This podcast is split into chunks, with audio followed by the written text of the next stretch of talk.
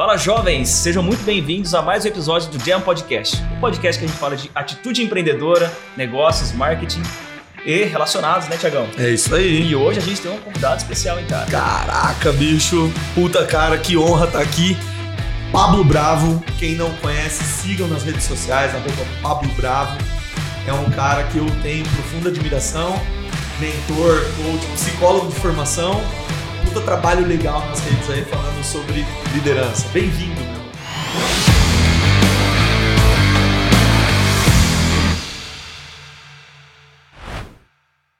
Pô, cara, assim você me deixa até sem jeito aqui. Muito bom, é um prazer enorme estar aqui com vocês hoje, aqui falando sobre assuntos tão importantes e interessantes, né? É, e ao mesmo tempo com pessoas assim que eu tenho um certo apreço, uma certa conexão muito forte, é, uma amizade muito forte também. E com certeza vou ser muito aluno aqui hoje também, né? A gente vai falar bastante sobre liderança, empreendedorismo, e eu tenho um, um certo, uma certa afinidade com esse assunto, porque ele tem muito a ver também com autoconfiança, tem muito Boa. a ver também com autoestima, tem muito a ver com a psicologia em si. E é um assunto que eu adoro falar. Espero que eu possa contribuir de alguma forma. Sensacional. Cara, eu, eu vou ser o cara que faz a primeira pergunta, mas eu só queria fazer um relato. Eu conheci o Pablo agora, hoje, né? Há, sei lá, 40 minutos atrás, e o cara chega analisando já, né? Sem falar, não, mas, mas já isso, percebe. Isso cara... é mal de psicólogo. Não, é, tem, né? não tem como separar uma coisa da outra. O cara já tem um raio-x. É, é, ele é a estratégia, né? Cara, é sensacional. Mas é interessante você falar isso porque ah, muitas vezes a gente aprende na escola ou na faculdade coisas que a gente nunca vai usar na vida, né? Por exemplo, MMC. Você lembra que você aprendeu MMC na faculdade? Você, quando que você usou isso na sua Nossa, vida? Que que é Mínimo múltiplo comum. Ah, ah múltiplo comum.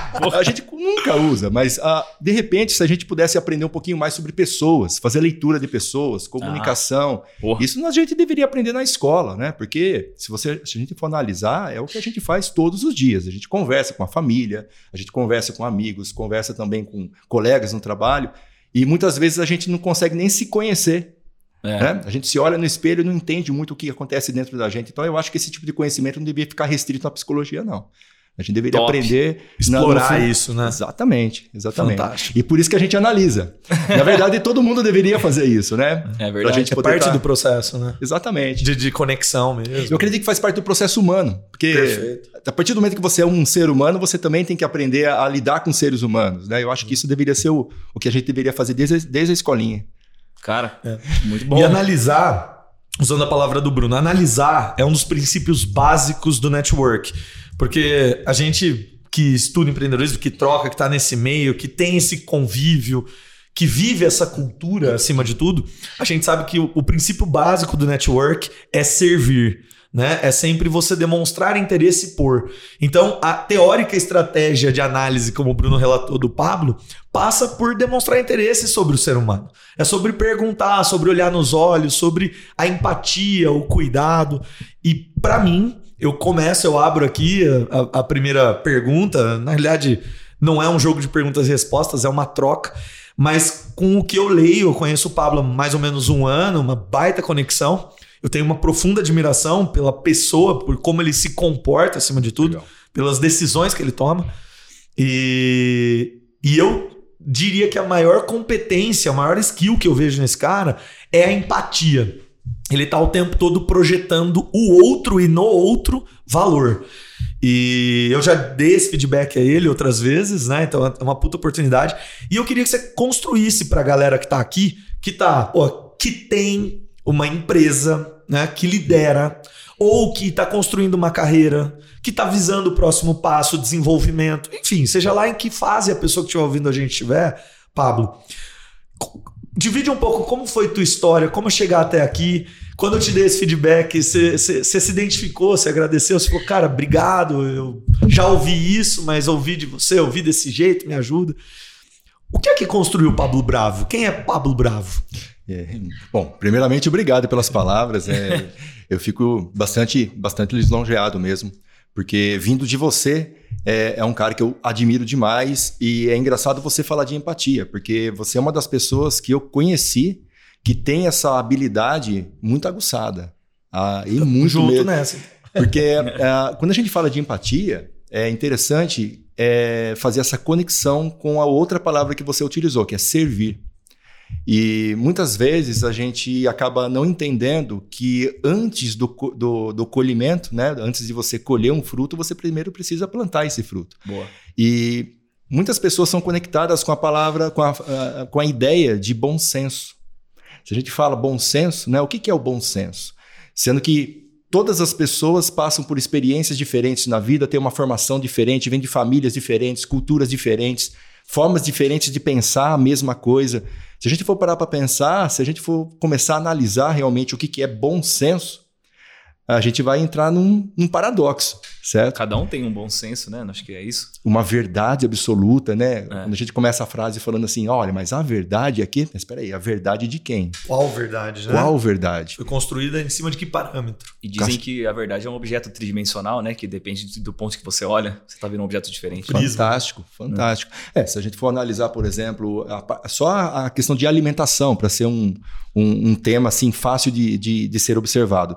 É, você comer, por exemplo, carne de cachorro aqui no Brasil é uma coisa, você comer carne de cachorro na China é outra coisa. Uhum, você é, se alimentar, por exemplo, de um gado aqui é uma forma, na Índia é de outra forma. Então, qual é a verdade? Né?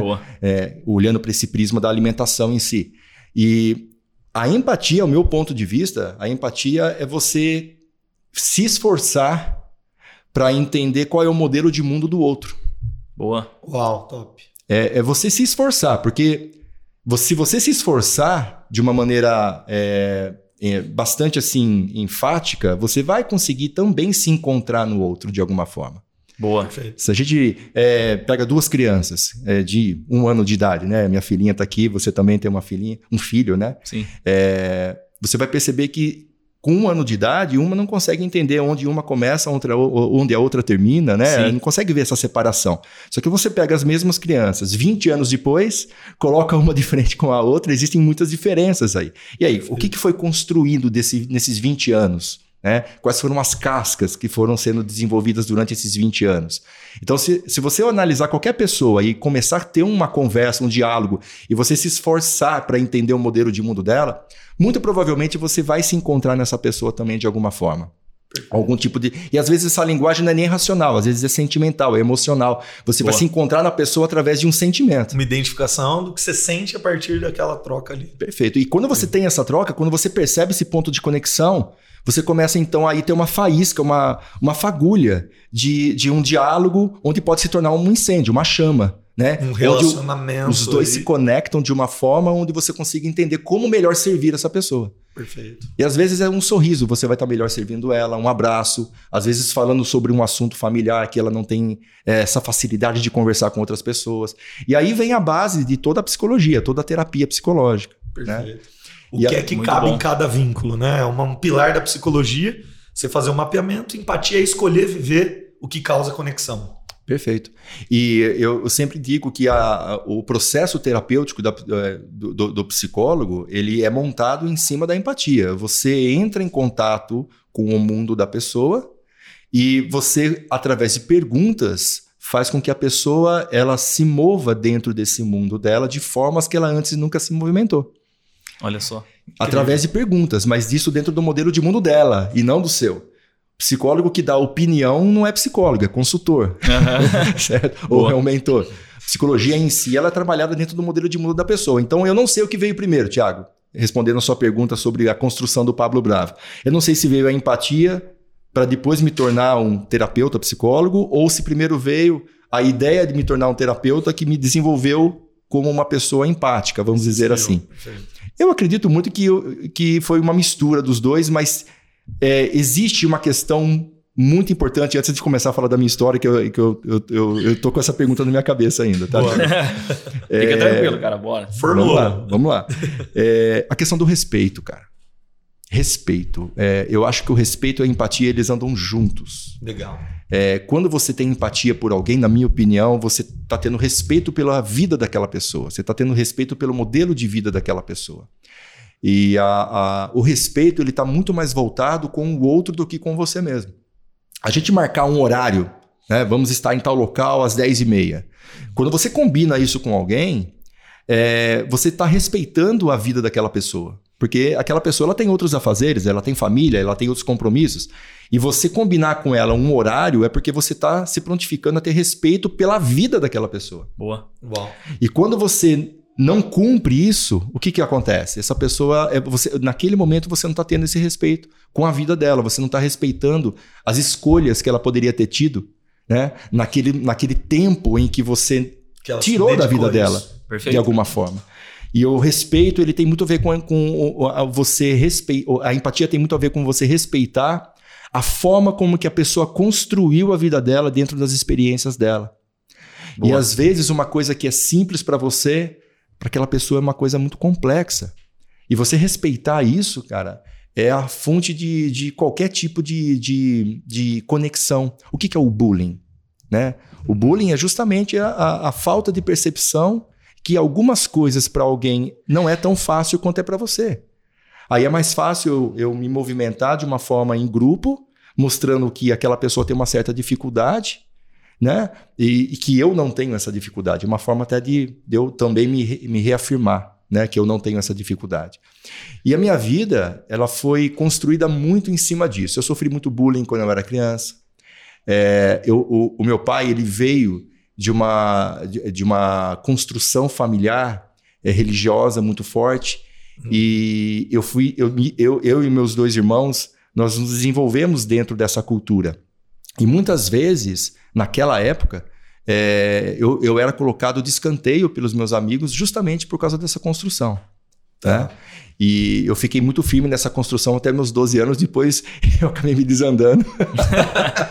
Deu uma- Eu, Conta acabei- o lado escuro de Pablo Brown. eu sempre fui muito questionador, né? Eu sempre fui muito questionador. Então, assim, é, chegou um momento da minha vida que eu comecei a questionar tudo, tudo, tudo. E nesse momento que eu comecei a aprender muito. Legal. É. Porque eu fui buscar outras fontes de informação também. É, mas eu percebo que meus irmãos, por exemplo, eles sofriam bastante bullying também. Então, eu, eu não sei se foi por causa dessa situação que eu, que eu comecei a desenvolver respeito até mesmo por pessoas mais frágeis, né? Porque eu me identificava Pela com falta elas. de, né, de Exato. sentir respeito, Olha aí. Exato. você foi buscar. Eu fui buscar me desenvolver em relação a isso. Eu sempre encontrava alguém assim que estava sendo excluído na sala de aula, eu ia conversar com essa pessoa. Perfeito. Quando eu, ia, quando eu saía assim na, na- nas noites, né? Eu sempre buscava aquela menininha que estava mais quietinha. Eu não queria aquela que estava dançando. Não, eu quero. que, que aquela tá quietinha ali? Eu quero conversar com ela. Olha eu aí. sempre tive essa, essa aproximação muito mais forte com pessoas que estavam sendo excluídas de alguma forma. E, e isso foi me, me trazendo muitas oportunidades. Muitas oportunidades. Porque eu fui conhecendo universos que não eram tão explícitos assim. Boa. Cada pessoa é um universo. E, e- e ele é esse cara, assim. Bom, primeiro que eu vi o Pablo aqui, dá pra passar o dia ouvindo, porque é de uma- um poder de construção incrível, né? Mas eu conheci em treinamentos imersivos em São Paulo, com um mentor em comum. E o Pablo é aquele cara que rolou uma super identificação, a gente se encontrou várias vezes já. Ele sempre tava com uma pessoa diferente em algum canto.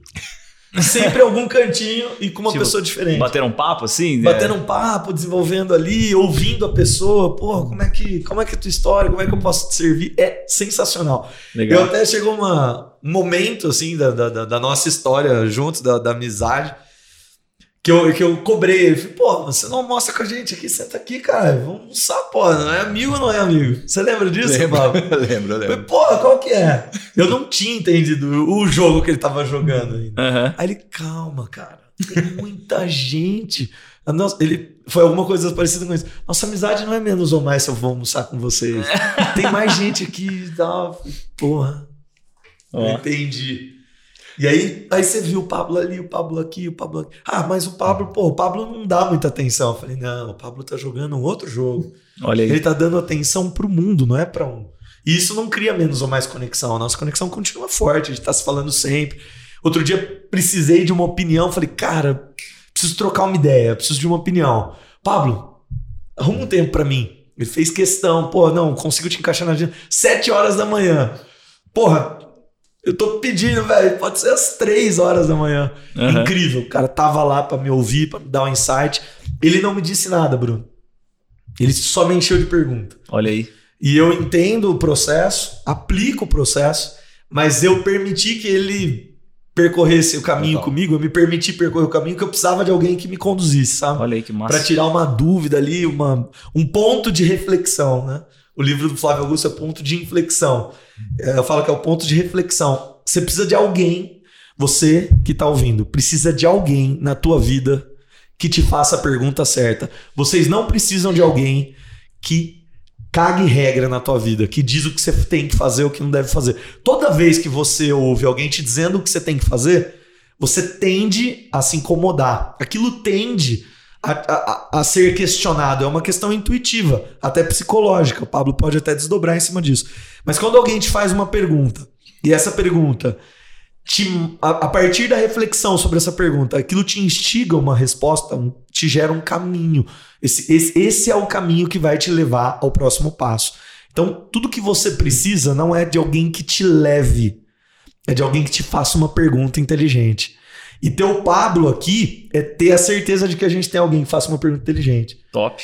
E, e quando ele falou, porra, vai ser uma honra estar no podcast, eu não tenho dúvida que ele pensou quais são as perguntas que esses caras vão me trazer. Porque é a gente que dita o caminho, né? Boa. Falei demais, mas cara, não, obrigado. falou nada, cara. Dá pra gente ficar ouvindo você, porque é, não é todo mundo que tem essa percepção. É, é incrível, né, quando você relata isso, porque eu tô sabendo agora, através de você, a sua percepção, o seu olhar, através do meu comportamento. Né? E isso faz total diferença, total diferença. Porque não é todo mundo que percebe isso, Brunão. Pode crer. Ah, ah, às vezes, por exemplo, é, se eu tivesse feito a mesma, tivesse tido a mesma atitude com uma outra pessoa, talvez não, não fosse o Thiago, eh, essa pessoa não entenderia que eu não fui almoçar com ele. Ele começaria a imaginar que talvez ele tenha falado alguma coisa que me ofendeu e por isso eu não quero mais almoçar com ele, alguma coisa nesse sentido. Não, ele já captou na hora. E é muito difícil isso em termos de relacionamentos. É, e, e é engraçado você colocar é, dessa forma, porque eu, não- eu não te contei, tá? Mas o próprio horário da conversa já é estratégico. Quando eu coloco que a gente vai conversar às 7 horas da manhã, se tem uma pessoa que ela tá querendo realmente se desenvolver, ela vai acordar às 6 horas da manhã, vai se tomar um banho, alguma coisa, vai se preparar para uma conversa. Pra isso. né? Boa. Se a pessoa começa, ah, 7 horas. Tem como ser Nossa, nove? cara, vamos 9 horas. Não tem um outro horário durante a tempo. Eu falei, Essa pessoa não está querendo se transformar. E 80% do processo, de qualquer processo de transformação, ele começa numa coisa que nós chamamos de iniciativa. A pessoa ela tem que estar querendo. É, se a pessoa está querendo, traz para mim. Porque através das perguntas ela só vai entender o como. Agora, se ela não está querendo, eu não tenho muito o que fazer. É, é, ela, é, primeiramente, ela precisa entender que ela está querendo. E isso é uma forma de eu selecionar também meus clientes. E isso parte muito também do que a gente vai falar daqui a pouco, que é a liderança. A Boa. liderança vem muito das perguntas. Uma liderança bem estruturada, ela é baseada no desenvolvimento de pessoas e não na- em, em você cobrar resultados. Né? Cobrar resultados não é um papel de um líder, né? é muito mais um papel de. Hoje não é nem de um gestor, hoje é de um aplicativo. Um aplicativo cobra é resultados. mapeável, né? É, Totalmente. Ô, é- Bruno, que pergunta você faz pra galera aqui na CZ? Como líder? Tipo, Caramba. que instrumento você toca? Que pra quando a gente vai contratar, CZ Band? no, no, no, no processo seletivo, assim, você Sim. fala? É, por exemplo. Cara, eu. Vamos lá. Eu, eu sei que existem muitas metodologias, mas eu gosto de usar a minha própria, que é bater um papo com a pessoa. Eu confio muito no meu, Feeling. no meu feeling na hora de entender uma pessoa. Até tava comentando com ele antes da gente começar, que muitas vezes eu tô, sei lá, num restaurante, um garçom me atende bem, e aí eu até falo sobre isso, que tem muito a ver com a empatia, né? Mas o cara que te atende bem, eu olho pra esse cara e falo, cara, esse cara trabalharia bem em qualquer lugar. Exato. Né? Ele tá aqui como garçom, mas ele está garçom, ele poderia estar outra coisa, né? Não que cê- não tô falando mal de garçons, pelo amor de Deus. Tô dizendo que você percebe pelo jeito da pessoa que aquela pessoa faria bem qualquer coisa. Porque tá muito mais sobre, é muito mais sobre a atitude dela, Comportamento. comportamento. E, e não né? querendo te cortar de forma alguma, mas aproveitando a sua deixa, eu acho que o que me, pensando agora, o que me, me fez desenvolver muito a minha empatia foi justamente porque eu trabalhei de garçom. Olha aí. Eu trabalhei de garçom uma época da minha vida é, e, e eu, Tudo combinado, tá? Eu, é, eu não sabia. cara. Ah, fiz- é, eu sabia. Por isso que eu falei. e, e o garçom, ele é uma. é- é- e também é uma, uma das melhores fontes de avaliação se você se aquela pessoa ela é uma. Ela pode ser uma, um, um excelente empreendedor. Olha aí. Porque é, o que, que ele faz naquele momento se não servir? Totalmente. né? Servir Uau, pessoas. literal. E, e se ele faz isso no micro, ele faz no macro. Sim. Né? Inclusive, é uma forma de eu. de- a gente está falando aqui de, de perguntas para fazer recrutamento e seleção de pessoas. Uma das, das coisas que eu faço quando eu vou recrutar e, e selecionar pessoas para trabalhar para mim é almoçar com essa pessoa num restaurante, justamente para ver a forma como que ela trata o garçom. Olha aí. Caraca. Porque naquele aí. momento, é, naquele momento, não importa o poder aquisitivo que essa pessoa tenha, o garçom ele está sendo um, um funcionário dela. Sim, Ele está claro. servindo ela. Então, dependendo da forma como ela conversa, dependendo da forma como ela fala obrigado, como ela olha nos olhos, mesmo que ela não queira aceitar né, o que o garçom está servindo, mas ela fala obrigado. Né? Dependendo da forma como que ela se comunica ali, eu consigo, a gente consegue perceber se naquele momento ela tem um nível de desenvolvimento empático suficiente, a- até mesmo para liderar pessoas. Perfeito. Eu- Acabei de mudar meu RH inteiro agora. Alô, Exatamente. RH. Vamos mudar o jogo. Eu até anotei aqui, ó. Atendimento é sobre empatia. É, isso acho que. Se, acho não, com certeza se aplica para qualquer negócio, mas falando especificamente aqui de agência, a gente tem a figura do atendimento, né, o gestor de contas. E é incrível como a gente vê que os melhores gestores de contas, né, os mais que têm mais performance, os que, enfim, conseguem entregar o melhor trabalho, são os que conseguem se comunicar melhor, que têm mais empatia. Não tem absolutamente nada a ver com conhecimento técnico de propaganda, publicidade, marketing. É claro que isso é importante, mas você vê que o cara que performa é o cara que consegue conversar, que consegue se sair bem de situações muitas vezes difíceis, que tem conversas difíceis de uma maneira leve, né? Isso também para dentro da empresa, mas principalmente com o cliente. E é muito, tem muito a ver com o lance do garçom, aí, né, cara? Porque ele não deixa de ser um garçom, né? Um cara que serve e traz, né? E fazendo isso da melhor forma possível é o cara que vai conseguir bons resultados, com certeza. Não com todo. Com isso dá pra dizer que um psicólogo é um garçom de pessoas, é um garçom Uau. de gente, Olha de só. alma. Interessante. Bem Calma, colocado. Acabei de pensar nisso, cara. Eu tô filosofando aqui, cara. Garçom de gente, cara, né? De alma, né? Mas- Cuidado, hein? Boa. Cuidado que vocês... Mas. Ó, Bruno, ó, já me perguntaram, eu vou fazer aqui ó, um take. Já me perguntaram o que, que o Bruno faz com o computador na mesa do podcast. Galera, pra quem não sabe, o Bruno usa óculos, né? Aqui ele faz questão de não usar óculos. Ó, pega essa aqui. É, aí eu fico com um texto gigante aqui, né? Aí ele usa uma fonte 200 pra anotar palavras de engajamento da conversa. Tá esclarecido pra todo mundo que me perguntou o que é que ele faz com o notebook aqui. Na verdade, não tô- são listas de perguntas. Não é Free Fire. Eu não tô jogando. né? Não é Counter- paciência. Paciência Counter Strike. Não, não tô jogando. Infelizmente, aqueles caras. Eu nem gosto de videogame. Boa. Doideira. Volta, vai. Cara, Não, deixa, é- deixa eu te fazer uma pergunta agora. Bora lá, Bruno. É, esse lance da empatia, né? Que concordo totalmente, né? Você falando agora parece que clareou como isso está na base das relações, né? Da comunicação. O quanto isso é construído a partir da maturidade das pessoas? Porque me parece que tem muito a ver com maturidade também, Total, né? Ir total. percebendo isso. Total. É, a gente até falou disso. né? Eu, eu olho a minha versão de 15, 20 anos atrás e vejo o quanto faltava disso, né? Aham. E a- me parece que a maturidade ajudou a construir isso. Fala um pouco sobre como Não, isso. claro. E, e- e é só fazendo um link, eu olho naquela câmera ali, né? É só fazendo um link, pessoal. Tudo que a gente está falando aqui é empreendedorismo. Tudo. Porra. Porque a- a- a- o, o- o empreendedorismo ele está baseado na comunicação né? e na conexão com 100%. pessoas. Empresa é feita de pessoas. Inclusive, eu vou contando minha história aos poucos, tá? Inclusive, uma das minhas formações acadêmicas também é administração de empresa. Então, eu tenho administração e psicologia. E não dou processamento conta de falar todas as formações desse cara. não, mas e processamento de dados também. Eu faço sistemas de computador. Então, como que Caraca, eu bicho. consigo conectar tudo isso? E sou biólogo também. né? E também sou astronauta, né? E também sou chefe de cozinha, né? Ganhei a Champions League, tocando uma banda de rock. Ganhei a Champions League E de sou pré-candidato à presidência. E aí, Top. como que você faz a conexão de eh, empresa, pessoas e sistemas, né? Uhum. É tudo a ver, tem tudo a ver. Uma Pode crer. empresa é formada por pessoas, a empresa não é formada por, por paredes, né? Por móveis, uma empresa é formada por pessoas. É, e, e sistemas, né? Conforme, conforme a gente vai analisando, nós construímos os nossos comportamentos e nossos pensamentos automáticos ao longo da vida. O que a gente chama de crença, o que que é uma crença? Crença não é nada mais do que um pensamento que você vem reforçando ele ao longo da vida. Recorrência. E, e não existe, no meu ponto de vista, crença fortalecedora. Todo tipo de crença te limita. Por quê? Porque a crença ela faz você ser, ser menos empático. Qualquer Boa. tipo de crença. Uau. Você não consegue entender o modelo de mundo da pessoa. Eu já tive várias. Porque a crença é sua e não é da próxima, do próximo, é isso? Porque mais ou menos quando isso? você tem uma crença muito forte, mesmo que você, entre aspas, acredite que essa crença é fortalecedora, ela é fortalecedora para você. Boa. Só que quando você tem esse tipo de crença muito enraizado, você vai começar a cobrar que a outra pessoa pense assim também. Pode crer. Então ela te deixa aí. menos empático. Então eu tenho a crença de que sou uma pessoa que consegue tudo desde que eu me esforce. Ótimo, crença fortalecedora. Aí uma pessoa que não consegue fazer isso, você vai fazer o que com ela? Você vai excluir ela da sua Julgar. vida. Vai julgar. Julgar. Inevitavelmente. Total. Então, qualquer tipo de crença te limita. E eu sempre falo, eh, conto uma história muito rápida para poder ilustrar isso. Imagina que uma criança nasça eh, lá naqueles Alpes suíços, sabe? Ela tem uma família, o pai dela é lenhador, o pai dela eh, eh, corta árvores e faz móveis, e faz casas com árvores, vários tipos de madeira, enfim. Essa criança era criada dentro desse ambiente, ela mora numa casa feita, construída pelo pai junto com a mãe. Uma casa feita de madeira, móveis de madeira.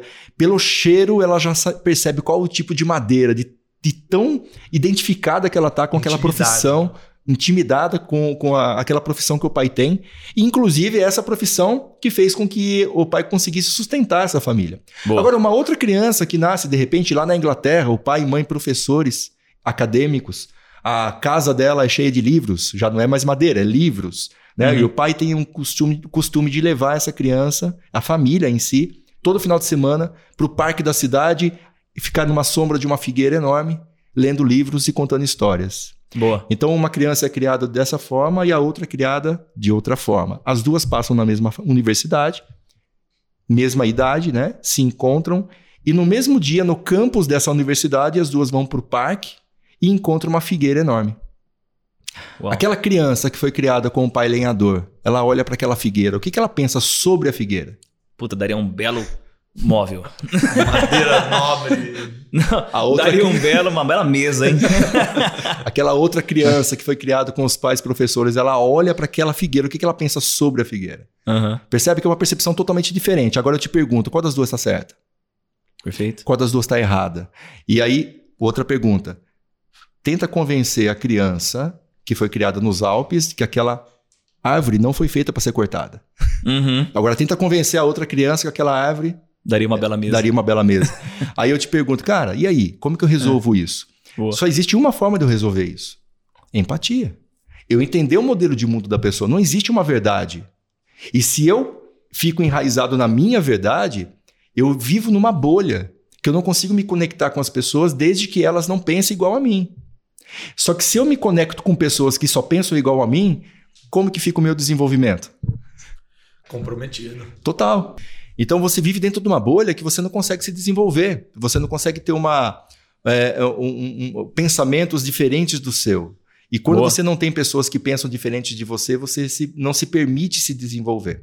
E isso tem tudo a ver com empreendedorismo, porque se você contrata pessoas que pensam igual a você, você tem um time limitado, você tem uma equipe que ela não Perfeito. consegue ter uma abrangência de habilidades na qual ela possa contribuir com você. Com certeza. Então, se você somente contratam pessoas que te agradam pelo comportamento ou pela forma de pensar, você tem um time limitado. Quando você se permite a se conectar com pessoas que te, muitas vezes, até te desafiam, até mesmo questionam as suas ideias, porque pensam de uma forma diferente. Você tem um time muito eclético, um time que ele consegue ter um poder de abrangência muito maior. E a liderança, ela está justamente em você desenvolver a pessoa dentro do modelo de mundo dela, dentro das habilidades que ela tem e não da forma como você gostaria que ela fosse. Perfeito. Desde que ela tenha esse ambiente, essa liberdade para ela poder se expressar de uma forma autêntica, ela vai te ver como um líder. Lembrando que liderança, se a gente já puder entrar, é, ela, ela, ela não é um cargo, ela é um merecimento. Boa. Você pode até ter- ser líder hierarquicamente falando, mas para a pessoa te ver como um líder, ela tem que te aceitar. E não você tem que querer ser líder para ela, certo? Então, Boa. para ela poder te aceitar, ela tem que ter convicção de que próximo a você, ela está ficando cada vez melhor. Ela está se desenvolvendo, ela está aprendendo, ela está aprimorando, ela está tendo valor agregado perto de você. Aí ela vai te ver como líder. Boa, isso tem muito a ver com aquele vídeo que eu comentei com você. Lembra? Não te mandei, né, no fim. Não. Tem um vídeo na internet falando sobre isso. que eu não vou me lembrar exatamente aqui como é, mas é, é uma pessoa narrando um processo de criação de liderança a, a, partir de um vídeo que é um festival de música, não sei se você já viu. Não. Que um, é um festival de música, todo mundo está sentado, e de repente uma pessoa levanta e começa a dançar loucamente sozinha ali no meio desse festival. E em algum momento, é, uma segunda pessoa levanta e começa a dançar com ela. Ah, tá. Sabe qual é? Sei, sei. É incrível. Sei. Porque a, toda a narrativa mostra que essa pessoa que levantou primeiro, no começo, ela era uma pessoa vista como doida, como maluca, né? Só que ela só se torna um líder a partir do momento que ela tem pessoas que compram a ideia dela e vai. Então, a construção de um líder depende completamente das outras pessoas o aceitarem, né? Da e... forma como ele contagia. É. Existe uma diferença muito grande entre você contaminar e contagiar. É, Nesse boa. caso é contagiar, porque através da espontaneidade, da autenticidade, porque muitas vezes a gente não faz isso, mas está todo mundo querendo fazer isso. É. Todo mundo quer dançar, quer falar, mas não, o que, que os outros vão pensar? Exato. Aí quando você vê uma pessoa sendo autêntica, Corajosa. E corajosa, e ela é corajosa de, de, de, colocar as vontades dela à tona, as necessidades dela à tona, você começa a se identificar. Por quê? Porque você também quer aquilo. Boa. Apesar de você estar se resguardando ali, você quer aquilo. E o líder, ele tem esse poder dele contagiar as pessoas. Diferente, por exemplo, de uma pessoa negativa, de uma pessoa que só é, fala dos problemas e não das soluções, aí ela está contaminando Boa. as outras pessoas. Né? E uma liderança construída dentro de uma cultura onde você permite as pessoas serem elas mesmas, dificilmente uma pessoa que é, não tem esse tipo de pensamento consegue se adequar. Ela mesma não se permite mais ficar num ambiente desse. Quando a gente começa Boa. a falar muito de pessoas, quando a gente Sim, começa a falar muito é. dos problemas dos outros, dependendo do ambiente que você tá, você não tem uma conversa que ela começa a ter um. Ela, ela, ela se prolongue muito tempo, né? Boa. Você, Sim. A pessoa ela não se sente bem ali dentro de uma cultura valor, construtiva. Né? A gente aqui na agência, inclusive, brinca que a gente não desliga pessoas, deixa, a gente expele pessoas, porque a pessoa é expelida com o tempo. Repelente. Né? A, gente tem uma, a gente tem um senso de cultura, um senso de empresa que a pessoa, quando não se encaixa, ela, o sistema Total. cospe essa pessoa para fora Expurga, automaticamente. Né? É. Expurga. Isso é muito real. E eu queria pegar um gancho, inclusive, no que você falou. A gente falou na última, acho que no último programa sobre a escolha de sócio, né? E em algum momento a gente falou sobre isso, né? Que geralmente as empresas, ah, os empreendedores começam uma empresa escolhendo um sócio porque é amigo, porque teve a ideia junto, porque é um familiar. Não existe, na verdade, uma grande consciência do que levar em consideração na hora de começar um negócio com alguém. E como você falou aí agora de outras pessoas complementarem o que você às vezes não tem muito bem desenvolvido, é, se a gente tivesse desde sempre, como você falou na escola, já essa, esse senso de empatia, e de como as outras pessoas podem nos complementar, com certeza as empresas teriam muito mais sucesso, né? Porque a, a, decisão de quem contratar e de quem chamar para ser seu sócio seria muito mais assertiva Total. desde sempre, né? Total. Eu tenho vários cases que eu poderia estar colocando aqui para você de empresas que a única coisa que eu fiz quando eu entrei para fazer um trabalho de mentoria foi é, trazer consciência para o grupo societário da habilidade que cada sócio tem. Olha aí. E, e por não ter essa consciência, muitos deles estavam trabalhando em cargos que eles não conseguiriam ter nenhum tipo não de resultado. chega na máxima performance, o cara não consegue Jamais. explorar não. todas as habilidades. Faz parte do... Tem pessoas que elas lidam melhor com pessoas, mas Boa. elas são péssimas com tarefas. ok, ela tem que ficar com pessoas e não com tarefas. Tem, por exemplo, tem pessoas... É, você gosta de tabela de Excel? Eu? É. Pessoalmente, eu gosto. É, adora. você, você gosta da tabela de Excel? Não, não, gosta. O Bruno, eu, um pouquinho conversando com o Bruno, a gente percebeu que o Bruno ele tem duas habilidades que são totalmente. É, é, é elas são opostas. Senta que lá vem a história. É. o Bruno, mas, mas é. é o, o, Bruno ele tem uma habilidade que ele consegue lidar bem com pessoas, com processos criativos e ao mesmo tempo ele lida muito bem com processos com processos racionais. E essas duas coisas são como água e, e, e, óleo, elas não se misturam. Perceba que, e geralmente as pessoas que conversam muito, que são muito é, expressivas, elas têm muita dificuldade com organização, dificuldade Sim. com tabelas, dificuldade com horário. Dificuldade, você vai ver a mesa dessa pessoa é uma bagunça, a gaveta também. Geralmente é assim. Por quê? Porque ela está num processo criativo muito grande e a pessoa que tem essa habilidade de criação, ela geralmente ela tá fora da caixinha. Ela não está pensando de uma forma organizada as coisas. É. Porque se ela pensar de uma forma organizada, ela não é criativa. A controvérsia. Beleza, sou bipolar, já entendi, né? e, esse, e, essa questão criativa, você pode perceber que na hora que você está sendo criativo, dificilmente você está sendo organizado. É. Mas para você poder ser organizado, você tem que mudar uma chavinha dentro de você e falar: agora eu vou ser uma pessoa organizada. Agora Perfeito. eu vou pensar dentro da caixinha. E você tem essa facilidade de ir de um lado para o outro. Mas geralmente as pessoas elas não têm essa, essa, essa, essa desenvoltura, essa habilidade que você tem. Não é à toa que você é empreendedor e você está tendo um empreendedor de sucesso. Não é à toa que você é uma referência. Obrigado, obrigado. Né? o 35... Faz o Pix aí depois. é verdade. So, quantas pessoas você conhece que tem essa, essa facilidade que você tem de lidar com pessoas e processos ao mesmo tempo? Ah, puta, cara, não sei. Então é só olhar para as evidências. Tem que parar pensar. Quando eu falo que você é uma pessoa diferenciada, é só você olhar para as evidências. São poucas pessoas que você talvez conhece. Quantas pessoas você conhece, Tiagão? Ah, difícil. Muito difícil. Muito difícil. E, a, e, e quando você entende essa, essa, essa divergência de habilidades, você, você, se, você tem que se agarrar com pessoas que têm habilidades diferentes da sua. Perfeito. É isso. E, e, ao, e, e, ao mesmo tempo têm habilidades diferentes, mas têm a mesma visão. Boa. Então eles têm a mesma visão, estão apontando. É igual o futebol. O goleiro ele tem uma habilidade diferente do atacante, mas os dois têm a mesma visão. Eles querem ganhar o jogo, eles querem fazer gol e tomar menos gol. Né? Boa. Ganhar o campeonato e assim por diante. Quando você perguntou sobre como a gente então escolhe pessoas, né? Eu acho que é muito sobre isso. A gente coloca um objetivo em comum e a gente entende que cada pessoa vai para aquele objetivo de um jeito diferente. Tem um que vai escolher de moto, outro de barco, outro a pé. E mas a gente respeita sabe... isso. Perfeito. A empatia é respeitar o processo do outro. Que estamos todo mundo indo para o mesmo lugar, né? Por isso que eu ouvi uma frase uma vez, eu me identifiquei demais, e isso pode servir para muita gente. É, eu ouvi isso do, do nosso mentor em comum, e ele disse assim: para você chegar na tua máxima eficiência, é necessário desequilibrar. Total. Para você alcançar o maior nível de sucesso, dificilmente você vai ser uma pessoa equilibrada. Então, até quando você brincou agora há pouco com a fala dele, de que, tipo, ah, é difícil você ver um cara extremamente criativo sendo organizado. É necessário ter um nível de consciência suficiente para se permitir desorganizar para criar. Então, quando Boa. você fala do Bruno, por exemplo, e aqui eu queria evidenciar muitas coisas, acho que dá para trazer muita coisa aqui. Quando você fala do Bruno, ele é um cara que eu admiro porque o Bruno estimulou a criatividade dele durante toda a jornada. E o estímulo que ele fez pro, pro lado criativo do cérebro, por acaso é o mesmo que conecta nós três. Os, os, três somos, né? Hoje mais por hobby do que qualquer coisa, mas os três têm uma conexão, por exemplo, com a música. música. E esse é um, lado, é um estímulo cerebral que nós trouxemos, que hoje é a base que está circunscrita de alguma forma na nossa atuação e que está nessa mesa na conversa. E o Bruno é um cara que fez disso uma fase da vida dele intensidade, com muita intensidade.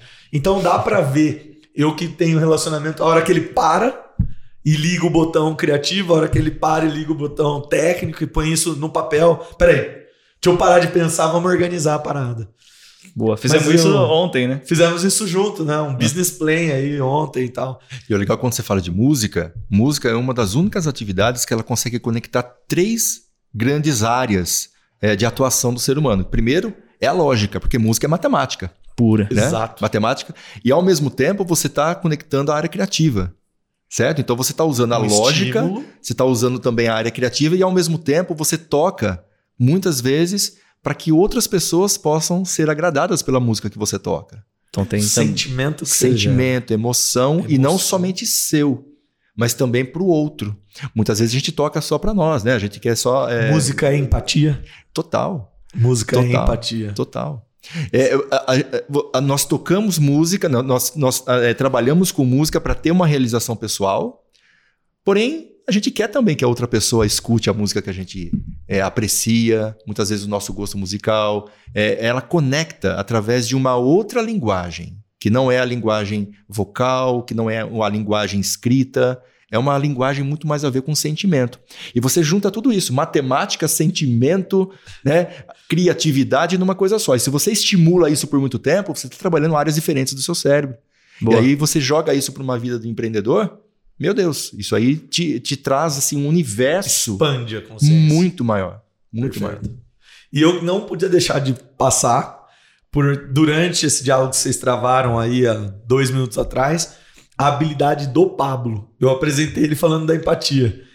É incrível como ele ergue a bola pra gente marcar o pênalti. Eu já fiz essa analogia para ele o tempo todo. Ele coloca a bola na marca de pênalti, tira o goleiro e fala, vai, faz. então ele vem dar o exemplo através de, uma, de um diálogo que ele teve com você meia hora antes da gente entrar no ar. Incrível. E te descreve, né? Sim, não. E incrível. a tua linguagem corporal afirma pra ele, porque eu sei que ele tá lendo a linguagem corporal, e ele faz isso com uma habilidade sensacional. Então a gente tá vendo um mestre em atuação aqui. Que Ô, oportunidade, Thiagão. galera? Ô, Tiagão. e eu, eu, eu, eu, eu- Thiago, eu, eu admiro demais ele. Porque você que acabou de levantar minha bola, não sei se você percebeu. Uma troca, né? Porra. E assim, a, a- muitas vezes a gente não vê muito isso na, na sociedade. As pessoas, elas olhando o outro naquilo que ele tem de melhor. Né? E o líder, ele tem que fazer isso o tempo todo. Porque se ele não fizer isso, ele não vai saber aplicar o feedback de uma forma estruturada. O feedback, é, ele é, e aí acredito que sempre vai ser, a, a ferramenta de maior desenvolvimento de pessoas que existe. Mas ele só pode ser é, bem aplicado quando você constrói o feedback no modelo de mundo da pessoa. Olha aí. Uau. É diferente de você construir um feedback direcionando a pessoa. Olha, eu percebi que você fez uma coisa errada aqui, a próxima vez faz isso. Isso não é um feedback. Perfeito. Isso não é um feedback. Feedback, quando eu falo, primeiro de tudo, a pessoa ela tem que ter tido treinamento para aquilo que eu vou aplicar um feedback. Eu falo que feedback sem treinamento, ele não é feedback, ele é reclamação. Você está reclamando da pessoa, você não está aplicando um feedback. Boa. Então, primeiro de tudo, tem que ter um treinamento. E treinamento, ele tem uma estrutura. É, muitas pessoas acreditam que treinamento é você ir lá e explicar para a pessoa o que ela tem que fazer. Não, a, explicação é a primeira parte Uma do treinamento. Uma apresentação da ideia, para a pessoa ter uma noção do que você quer. Segundo, vem a demonstração. É você sentar e mostrar para a pessoa como se faz. E se você não tem a habilidade de demonstrar, você pega alguém que tem essa habilidade e demonstra. O terceiro ponto, aí sim é você colocar a pessoa para ela fazer na prática e você observa ela fazendo, pontuando o que ela precisa ser lapidada naquele momento. E esse é o momento em que o treinamento fecha. Porque quantas vezes a gente ouve uma explicação e a gente vai fazer aquilo que a gente ouviu e percebe que a gente não sabe nada. É. A gente acreditou que sabia, Aham. Mas na hora de você fazer na prática, você fala, mas como é que faz aqui mesmo? Nossa, não lembro. Deixa eu olhar de novo no livro, deixa eu ouvir de novo o vídeo, né? Uma pergunta que você recebe que te desconcerta. Total, porque você não está esperando. A sua didática ao passar é uma coisa que eu percebo, uma dor de muitos líderes, imputando para te dar esse insight pra você desdobrar. Eu percebo muitos líderes com dificuldade de passar. Então o cara até sabe, o Sabe. que ele quer, qual o objetivo, e ele muitas vezes sabe como faz, mas ele tem dificuldade na didática de, talvez na empatia, E qual é a habilidade projetar. que nós temos para ter didática? né? É empatia, passa Total. por ela, não tem Total. jeito. Eu diria que além da empatia, se fizer sentido ser valida, é a comunicação. Total. Se a gente não tiver repertório, vocabulário, né? Muitas das vezes, gente, a linguagem não verbal, uma vestimenta adequada, algo que comunique junto com a tua fala, aquilo que você quer criar de percepção no seu interlocutor, não adianta ser empático quando você não se posiciona dessa forma. A, a própria preocupação com a comunicação, ela vem da empatia. Porque Perfeito. se eu não me preocupo com o modelo de mundo do outro, eu não vou aprimorar a minha comunicação. Eu não vou procurar ter mais vocabulário, eu não vou procurar ter uma, uma vestimenta diferenciada. Caraca. Quando eu tenho empatia, quando eu estou preocupado com o que o outro percebe através da minha comunicação, Puta, através de mim. Bruno, como é que é então, cara? Você que só vive no preto aí agora, entender que é empático projetar a percepção no outro. Não tenho a menor ideia do que eu tô fazendo aqui, cara. não sei. Cara, Pablo, você não acompanha. Já é uma sátira aqui, quase todos os episódios, a gente falar que o Bruno não tem outra roupa a não ser o preto liso, tá? É, mas eu não tenho. não é um problema. É Já real. virou um problema agora, É né? uma constatação. É uma constatação. Cara, só essa que Mas bola tem dado certo até agora, Brunão? Tem. Pronto. Né? Então, tá- então você tá. Quer dizer, Cara, você, tá se não tá sendo empático comigo, bicho. Puta. Eu tenho vindo de preto aqui só pra fazer par você. Inclusive, eu tô me sentindo um peixe fora d'água aqui. Eu sou o único que tá, não É. está de preto aqui hoje, né? Inclusive o pessoal da produção. e, mas Cara- tem muito a ver essa, a comunicação com a empatia, total. Eu ia até puxar esse gancho aí, porque a gente também falou disso no outro episódio. Eu me lembro, numa fase da minha carreira profissional, eu trabalhei numa multinacional. E eu me lembro que rapidamente eu percebi que para eu conseguir me desenvolver e participar das conversas e chegar onde eu queria chegar, eu precisava desenvolver minha comunicação. Que partia de eu saber falar as palavras que as pessoas falavam, entender os termos que elas usavam, ter o mesmo nível de, de empatia também, né? De simpatia e empatia com todo mundo que estava ali naquela organização. E isso foi uma virada de chave muito grande para mim, porque quando eu aprendi aquilo, as coisas começaram a acontecer. E eu percebo que isso para algumas pessoas é uma limitação. As pessoas não querem muitas vezes, se sentem um pouco é, desestimuladas a falar, puta, para eu conseguir então chegar numa posição melhor, eu vou ter que mudar meu jeito, eu vou ter que parar de usar essa roupa, eu vou ter que parar de usar meu moletom e tênis e vou ter que começar a vestir um pouco melhor. Por mim, dentro eu penso assim, sim, vai, vai. Só que muita gente tem essa limitação. O que, que você diria sobre isso? Como é que destrava isso na cabeça da pessoa para ela parar de ter essa. É, muitas pessoas confundem é, a, a, autenticidade né, com excesso de liberdade. Né? Essa, Boa. É, a partir do momento que você percebe que você vive numa comunidade e você vive é, dentro de, de regras e, e de pensamentos em conjunto, porque você tem pensamentos individuais e você também tem pessoas que pensam coletivamente. Então, a sua empresa, por exemplo, ela tem uma política interna. Sim. Ela tem uma cultura interna. Isso é in, independe da política e da cultura de cada membro que trabalha nessa empresa. Perfeito. Então, a partir do momento que ela entra pelaquela porta, ela tem que se adaptar a essa cultura. Óbvio que essa cultura e essa política também tem que fazer sentido para ela. Tem que ter um, um ponto de, de conexão com a própria cultura dela. Boa. Se ela decidiu trabalhar aqui, então ela tem que seguir essas regras, esses pensamentos e também essa cultura.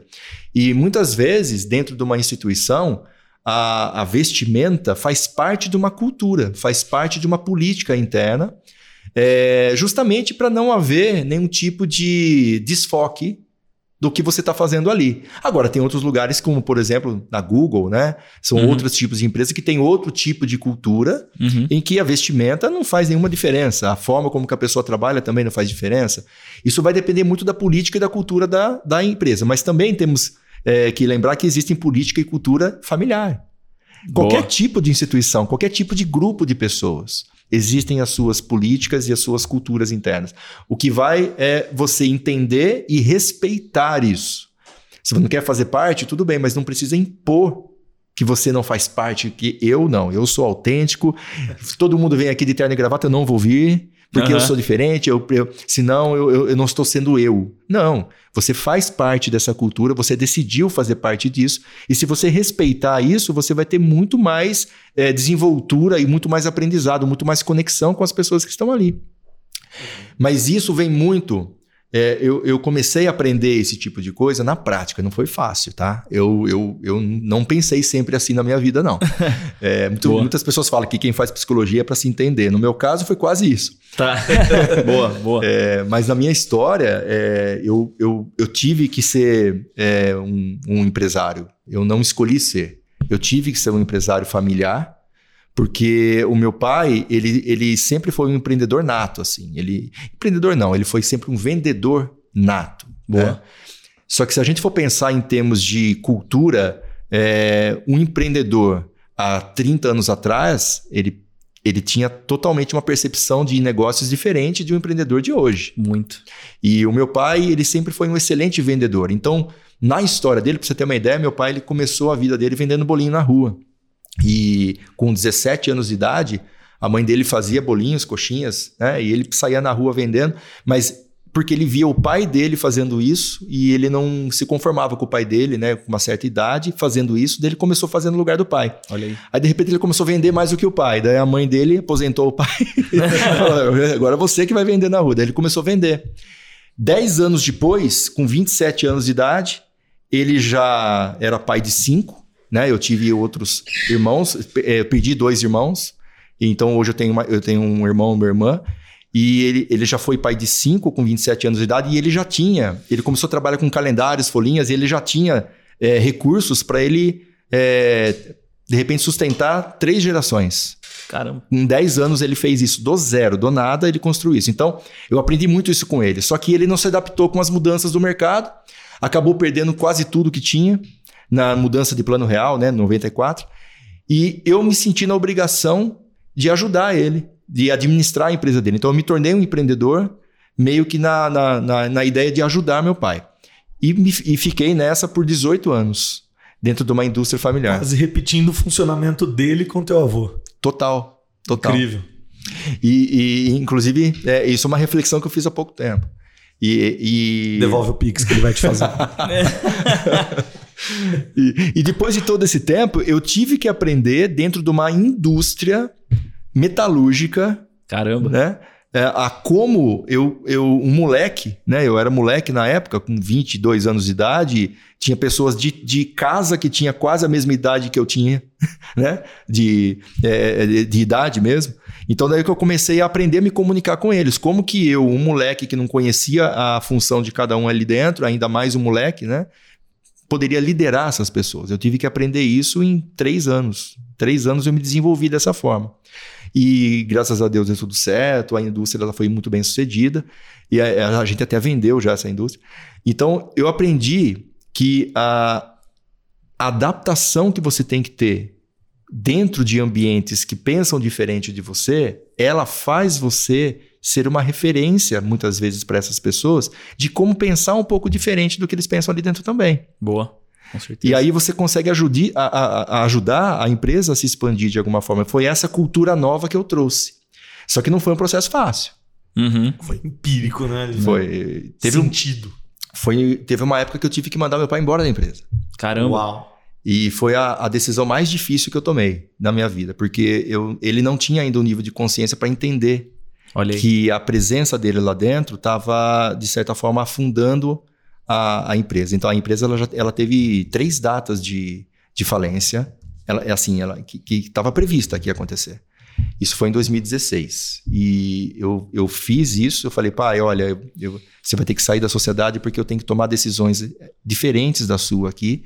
E não tem como a gente manter a empresa dessa forma. Então, como a empresa estava no meu nome, eu, tive, eu fiz isso. Seis meses depois, a empresa ela saiu dessa situação que ela estava para aumentar três vezes o faturamento dela, porque daí eu fiz toda a reformulação que tinha que fazer. Aí meu pai voltou seis meses depois e ele falou: Filho, olha, agora eu estou entendendo o que aconteceu. Olha Né? teve que- E ele falou: Obrigado tal. Mas Por assim, exemplo, não foi fácil. Não foi fácil porque você tem certos momentos que você tem que tomar uma decisão que não é fácil. Mas foi justamente por isso que eu acabei tendo uma percepção diferenciada. Né, de, de trabalhar em um local que não tem a ver com você, que é o que você estava me falando, mas mesmo assim você é, aproveitar o que aquilo pode te trazer de oportunidade. Porque é justamente os, loca os locais que não tem nada a ver com você que vai te estimular a fazer você sair da zona de conforto, aprender coisas que você jamais aprenderia se fosse é, partir da sua vontade, Sim, perfeito. né? E com isso você consegue entender melhor até mesmo as pessoas que estão vivendo de- dentro desses am- ambientes que você jamais entraria. Caramba, é isso. Né? Você, e você é uma- vira uma fagulha né, de, de esperança até mesmo para essas pessoas. Porque o que eu mais escuto quando eu vou fazer um trabalho numa empresa é falar assim: nossa, cara, como que você consegue falar com tantas pessoas diferentes e todo mundo gostar de conversar com você? Porque eu não falo no meu mu- mundo, eu falo no mundo delas. Olha aí. E- mas eu só consigo fazer isso porque eu me permiti entrar em lugares diferentes. Caramba, eu vou te fazer, vou te pedir uma dica então agora, que eu acho que vai servir pra muita gente. É pra mim, tá? Mas eu acho que vai servir pra todos vocês, inclusive, que estão assistindo aí. É, antes da pandemia, minha esposa, minha mãe me perguntavam o que, que eu fazia, né? Na- Porque para uma pessoa que trabalha com publici- publicidade, a visão de quem tá de fora muitas vezes é faz arte, faz outdoor, faz design, né? Faz coisa pra rádio. Tá. Anúncio, né? Anúncio de jornal, né? É. E, na verdade, depois que você se torna um empreendedor na publicidade, você administra a empresa, né? Que é o meu caso. E eu tentava explicar para elas o que, que eu fazia durante o meu dia e é difícil você explicar. Até que veio a pandemia e eu comecei a fazer isso dentro de casa para elas verem, né? E aí depois um dia minha esposa é, me chegou em mim e falou assim: Ah, eu entendi o que você faz. Você faz reunião. É, o seu trabalho é fazer reunião. E basicamente é. Eu só complementei. Eu falei assim: não, eu, eu não faço reunião, eu tenho conversas difíceis. todo dia, né? E é muito sobre isso. Eu percebo que ser líder é ter conversas difíceis, muitas vezes. E você deu um exemplo aí de conversa difícil que foi com seu pai, com certeza foi uma Total. conversa muito difícil. Total. Ajuda a gente aí, cara. Como é que melhora essas conversas difíceis? É, existem conversas difíceis e existem conversas complexas. São, são diferentes. É, o, o difícil ele é o contrário do fácil, né? O complexo é o contrário do simples. Ok. Eu acredito que existem conversas difíceis, porém simples.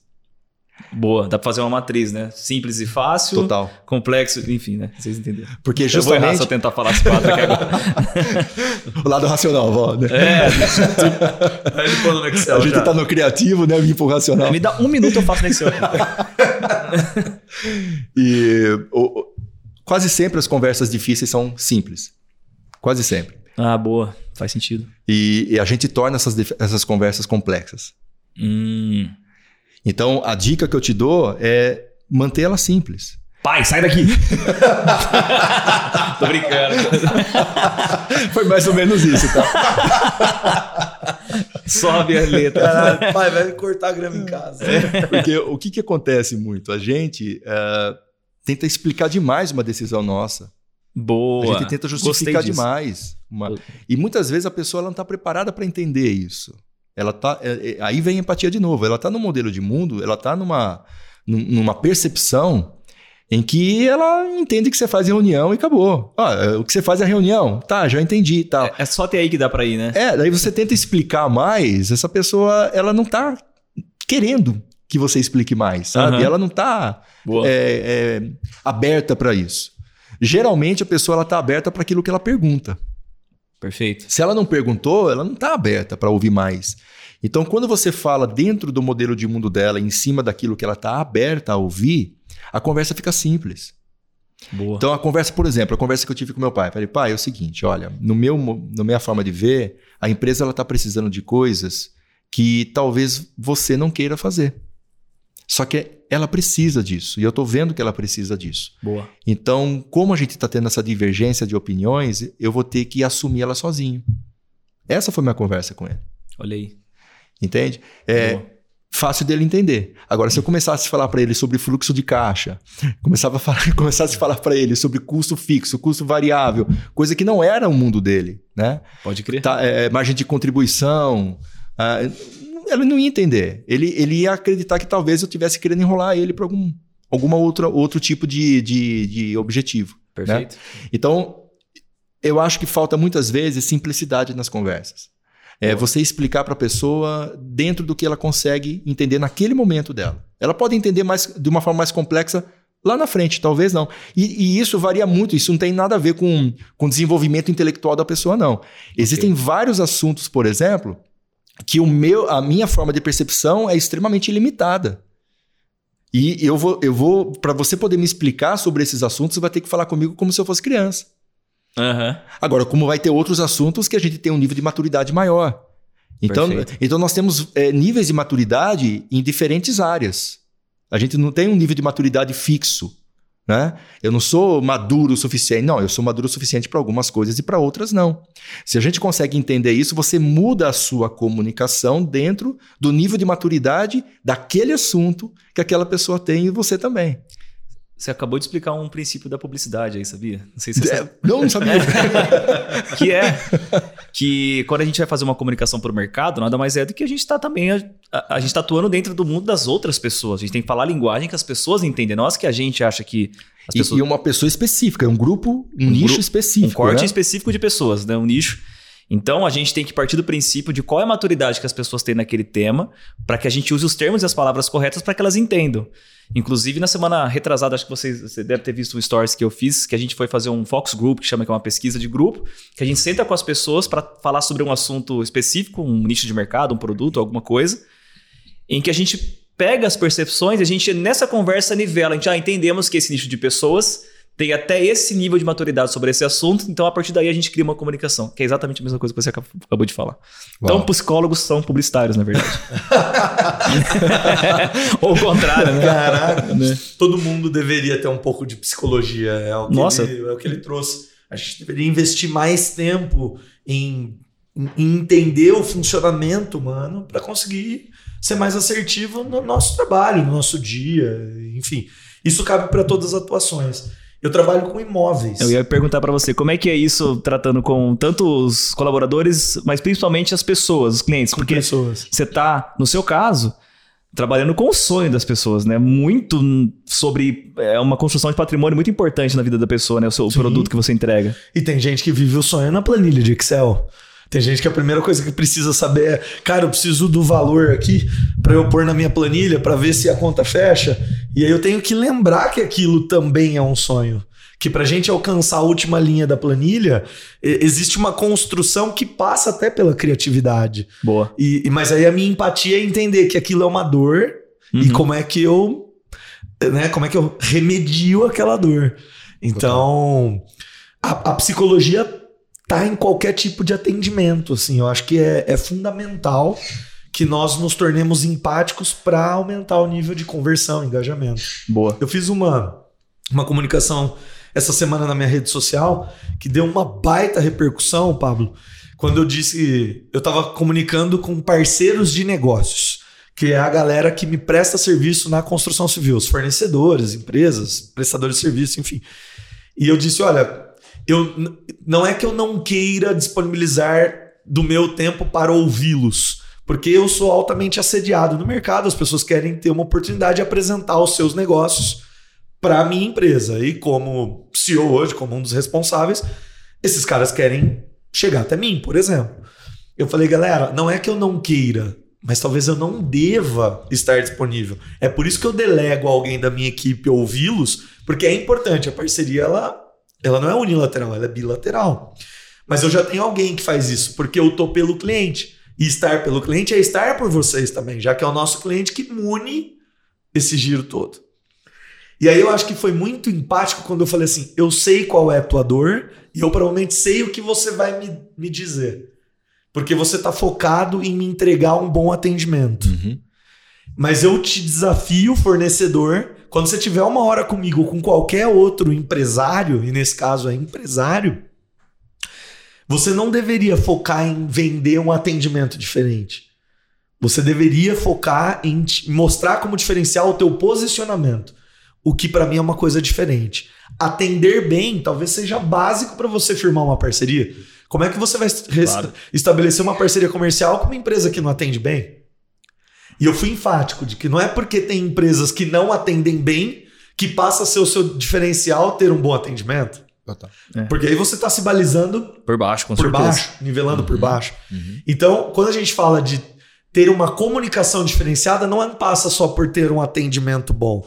A comunicação diferenciada, é, o atendimento bom, talvez ele, ele parta de uma premissa de você ter o conhecimento técnico necessário e ter respeito pelo outro a ponto de ser minimamente educado, enfim, se preparar para atender o seu consumidor, o teu cliente.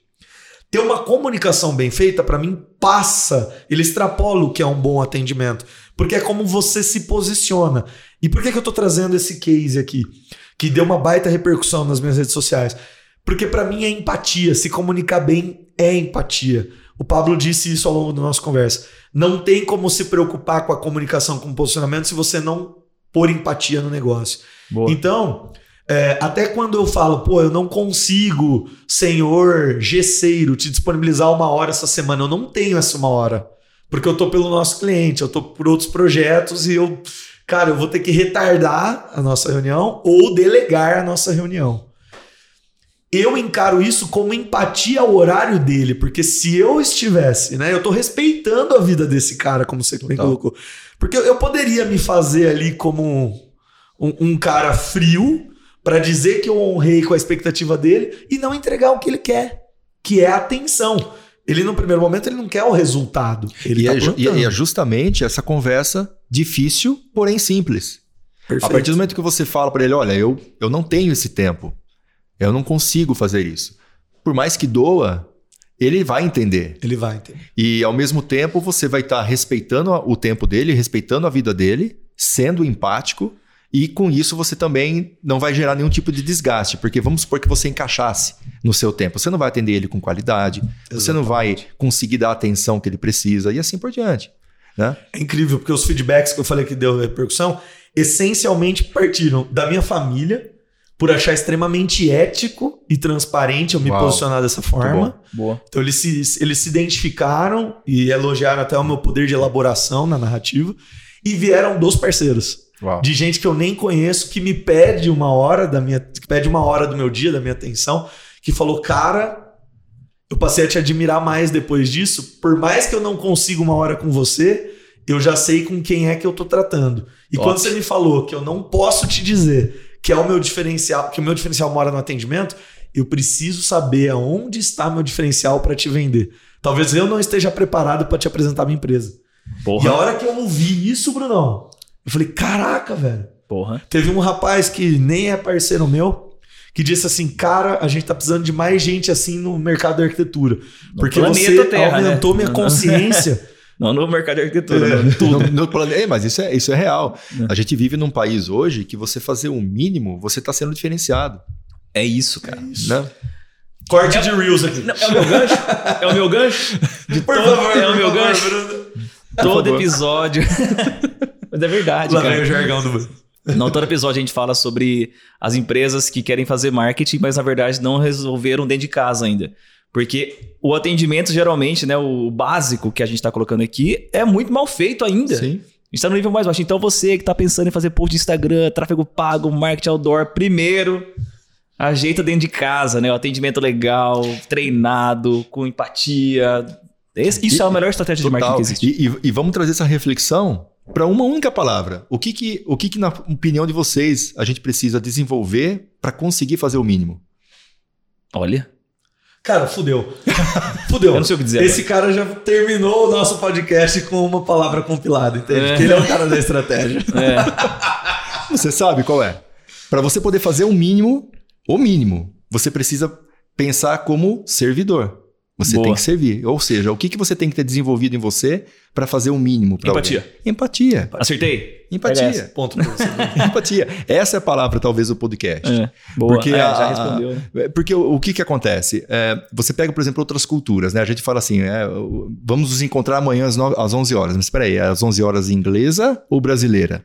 Né? É, Agora, por quê? Por que, que a gente usa isso? O inglês ele tem uma cultura diferenciada em relação a isso. boa. Não existe esse, esse negócio de chegar atrasado. Como assim chegar atrasado? É. Às vezes não é nem a questão de chegar atrasado, mas não avisar que vai chegar atrasado também.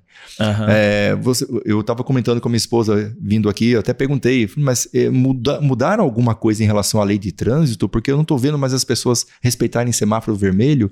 Né?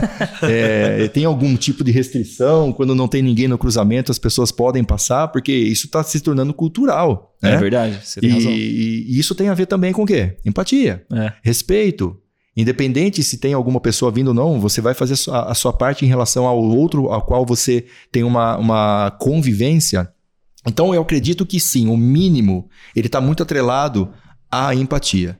Quanto Boa. mais empático você, você é, ou tem mais empatia dentro da sua cultura, você vai se desenvolver mais. Você vai procurar novas formas de você se desenvolver para poder servir melhor, tanto na comunicação como tecnicamente, principalmente em, eh, nos- nas suas competências comportamentais.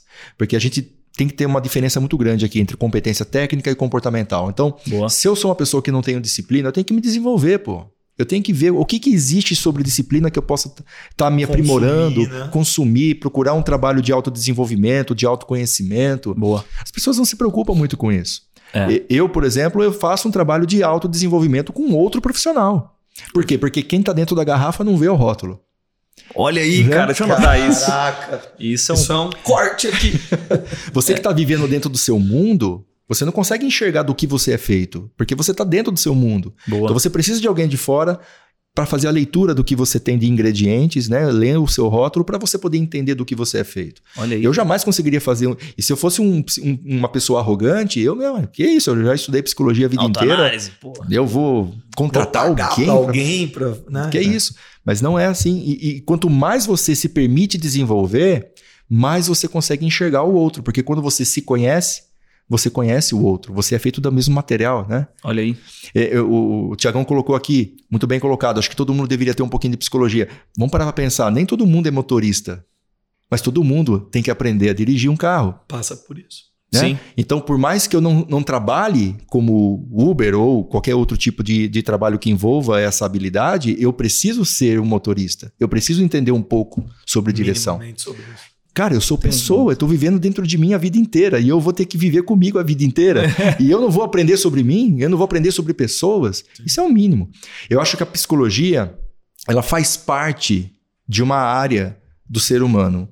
Eu, eu iria até mais além, Tiagão. Eu acho que a pessoa ela tem que saber de psicologia, mas ela tem- também tem que saber sobre outras áreas. Perfeito. Espiritualidade é uma delas, Todos né? os pilares que comportamento, atitude, é, desenvolvimento de habilidades, desenvolvimento de resiliência. Saúde, porque na realidade, quando a gente fala de psicologia, a gente fala da saúde cognitiva, mental, mas a saúde espiritual, a saúde física, Total. Quantas pessoas estão vindo a gente aqui e são relapsas com as próprias escolhas? Total. Né?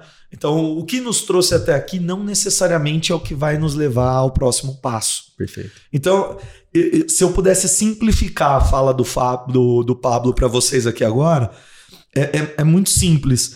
Você que não sabe, fala, cara, como ser empático? Pablo, como é ser empático? Tipo, o cara que tá ouvindo a gente aqui agora, e segunda-feira ele vai se preparar, hoje é segunda, a gente tá lançando o episódio, esse cara vai preparar para chegar na empresa amanhã, um dia novo, ou ele acabou de chegar no negócio. Como ele pode comunicar para o outro que ele está predisposto a viver empatia. Me dá um comportamento. Aliás, dá para essa galera aqui. Qual, qual skill comportamental ele pode começar a exercitar? Escutativa. Escutar. E o que é escutativa? É escutar com atenção. Não é simplesmente escutar. É escutar prestando atenção. tempo de qualidade. Com interesse. Eu quero saber. Cara, como é que foi seu dia, cara? Cara, o que, que você busca na tua vida? Entende a verdade do Pablo ali fora? Top, não, já entendi. Absolutamente. Acho que já entendi. Muito bom. Porra, tô. Porque não tem como, olha só isso aqui. Não tem como. A, a gente precisa. Muitas pessoas me, me chamam para fazer palestra motivacional. Eu falo que eu não trabalho com isso. Não. Inclusive, tá aqui anotado meu próximo tópico. Não, hein? existe motivação. Para mim não existe motivação. Se a pessoa ela precisa de motivo para entrar em ação, motivação, ela não tá vendo sentido naquilo que ela tá fazendo. Ela não tá Perfeito. vendo motivo naquilo. Boa. Então eu, eu- diferencio muito motivação de engajamento. Engajamento, entrando no que você falou, é a pessoa ver sentido naquilo que ela faz. Tem- tá mais ligado com disciplina, engajamento, de fazer aquilo por. Na minha opinião, eu vou falar uma coisa aqui que vai dar uma certa polêmica. Eu não acredito em indisciplina. Eu não acredito em disciplina. Por quê? Tudo que você vê sentido, tudo que você vê razão, você tem disciplina para fazer. A disciplina é meio que uma consequência A da. disciplina, você tem ela dentro de você. Boa. Você só não tá utilizando ela para tudo. Perfeito. Você usa só para aquilo que você tem uma certa, um certo sentido para você. Boa. Se de repente você vê que existe alguma atividade que você vai fazer que vai trazer para você um benefício que você quer muito, cara, você, vai, você não vai acordar 4 horas da manhã? Você, Você vê não- sentido, aí você certeza. tem disciplina. Faz todo sentido. Quantas pessoas, por exemplo, vou dar um- eu sempre dou esse exemplo clássico: a pessoa fica a vida inteira e não emagrece. Aí ela marca a data do casamento, em três meses ela emagrece o que ela não emagreceu em 10 anos.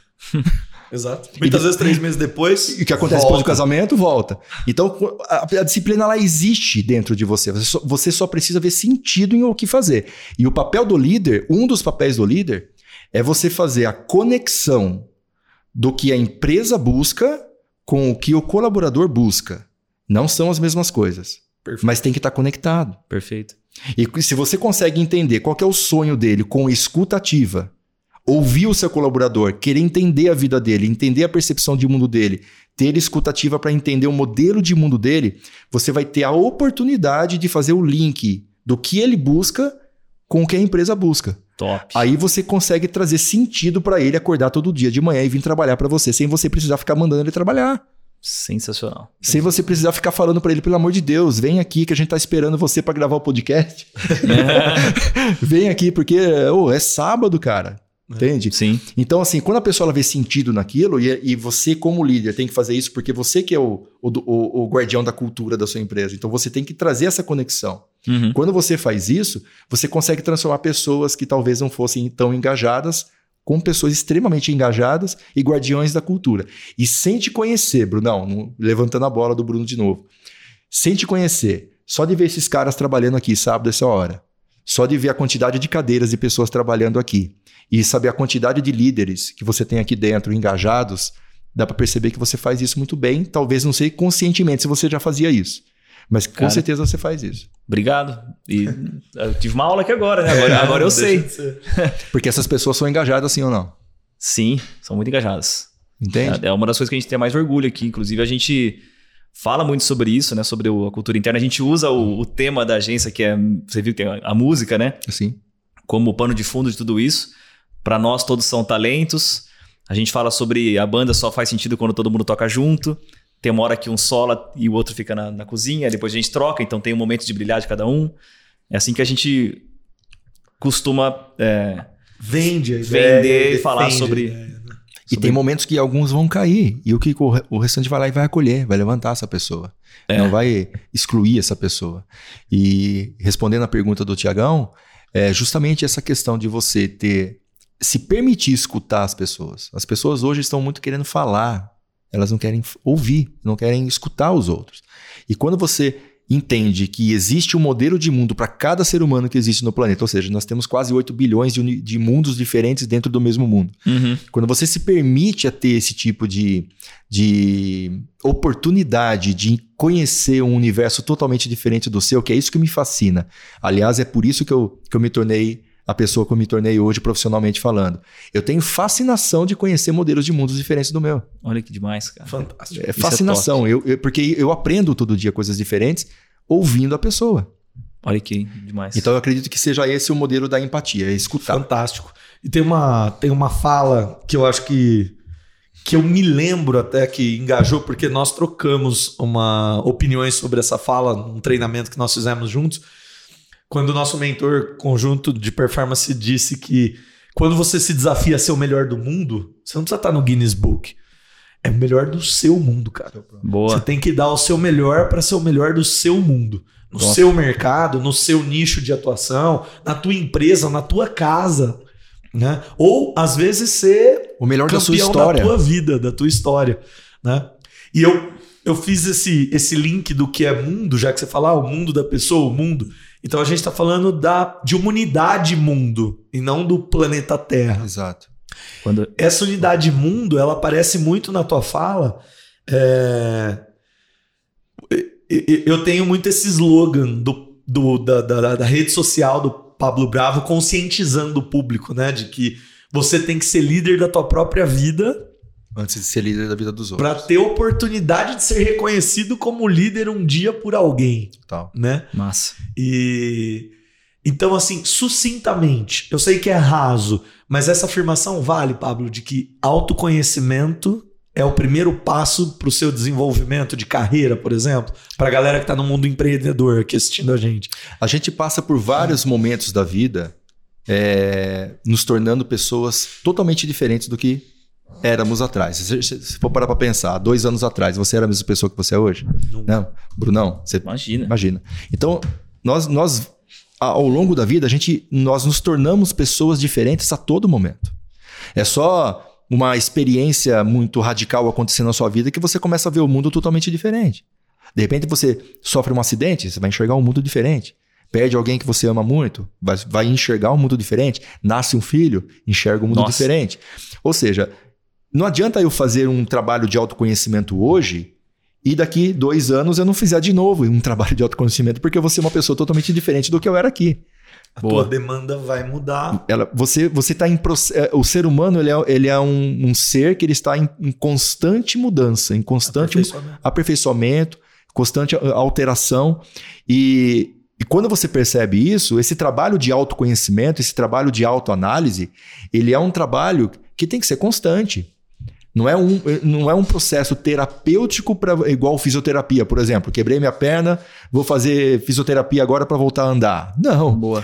É um Que tem um fim, né? Que tem um fim, É- exato. É mapeável. Preciso criar condição do músculo voltar a responder. Eu tenho uma, uma pergunta sobre esse tema que, inclusive, vai jogar uma pimenta na conversa. E Por você me desculpa se eu for, se eu não for assertivo na maneira que eu colocar aqui, né, Pra quem tá Olha preparando a, olha eu preparando a pergunta. É, Já não, é. entendeu, né? É, eu, eu olhando para o que aconteceu né, na minha própria transformação, é, eu, não, eu não acredito, e eu sou um pouco cético, para falar a verdade, então eu posso estar super errado, inclusive, eu sou super aberto. Eu acredito que a transformação é feita aos poucos. Eu, eu gosto de entender que é, é- acho que é a, a insistência, não sei se é a palavra certa, mas em tentar, em, em se permitir mudar, e aí a gente aos poucos vai mudando. Persistência, talvez. Persistência, é. Acho que a consciência de saber que você precisa mudar é o primeiro passo, pelo menos, para você aí se permitir, e, enfim, com o tempo, com experiências, você vai mudando. É, mas é, eu vejo que existem alguns, inclusive, coaches de internet, Aham. né, que vendem, e eu queria que você falasse sobre isso, tá? Claro. Que vendem uma, uma transformação meio que imediata, muitas vezes, através de experiências radicais, como. Total. É, cara, vou- você vai andar em cima do vidro, você vai pôr fogo, sei lá, sabe, esse tipo de coisa? sensa- Sensacionalista. Aham. E que aí no outro dia você se transforma. Como eu falei, eu sou uma pessoa um pouco cética para isso. Uhum. Mas eu posso estar errado. O que, que você diria sobre isso? Não, vamos, vamos lá. É excelente pergunta. É, muitas pessoas perguntam, mas Pablo, o que, que você é? Você é coach? As pessoas me perguntam isso, né? Não, eu falo assim, eu não sou coach, também não sou psicólogo, eu também não. Eu, eu sou uma pessoa que estudou todas essas áreas justamente para entender como que eu posso utilizar elas e também se elas funcionam. Boa. Então, eu, eu, eu, eu não, nem comentei aqui tudo que eu estudei na vida, mas eu tudo que eu pego para estudar, eu mergulho afinco, justamente para entender o que existe nos entrelinhas. Legal. E o que, que eu busco estudar? Tudo que tem resultado é, com o ser humano. Então, eu fui estudar tudo que você imaginar que eu percebo que até, até a acupuntura eu fui estudar, para você ter uma É, ideia, para entender holística, né? coisas holísticas, é, para entender, geralmente assim, poxa, isso aqui tá funcionando, isso aqui tá dando resultado, deixa eu entender isso. Legal. Mas aí eu mergulhava, virava até instrutor. Eu sou instrutor de Tai Chi Chuan também. Sou, tem vários. tem O nosso candidato à presidência aqui. né? É, beleza, vambora. É porque assim, são é, é, muito conhecimento oriental é, tem, é, tem, tem assim uma abrangência muito maior à saúde Uhum. do ser humano do que o conhecimento ocidental. O, por exemplo, o chinês ele não vê, ele não enxerga doença, ele enxerga pessoas doentes.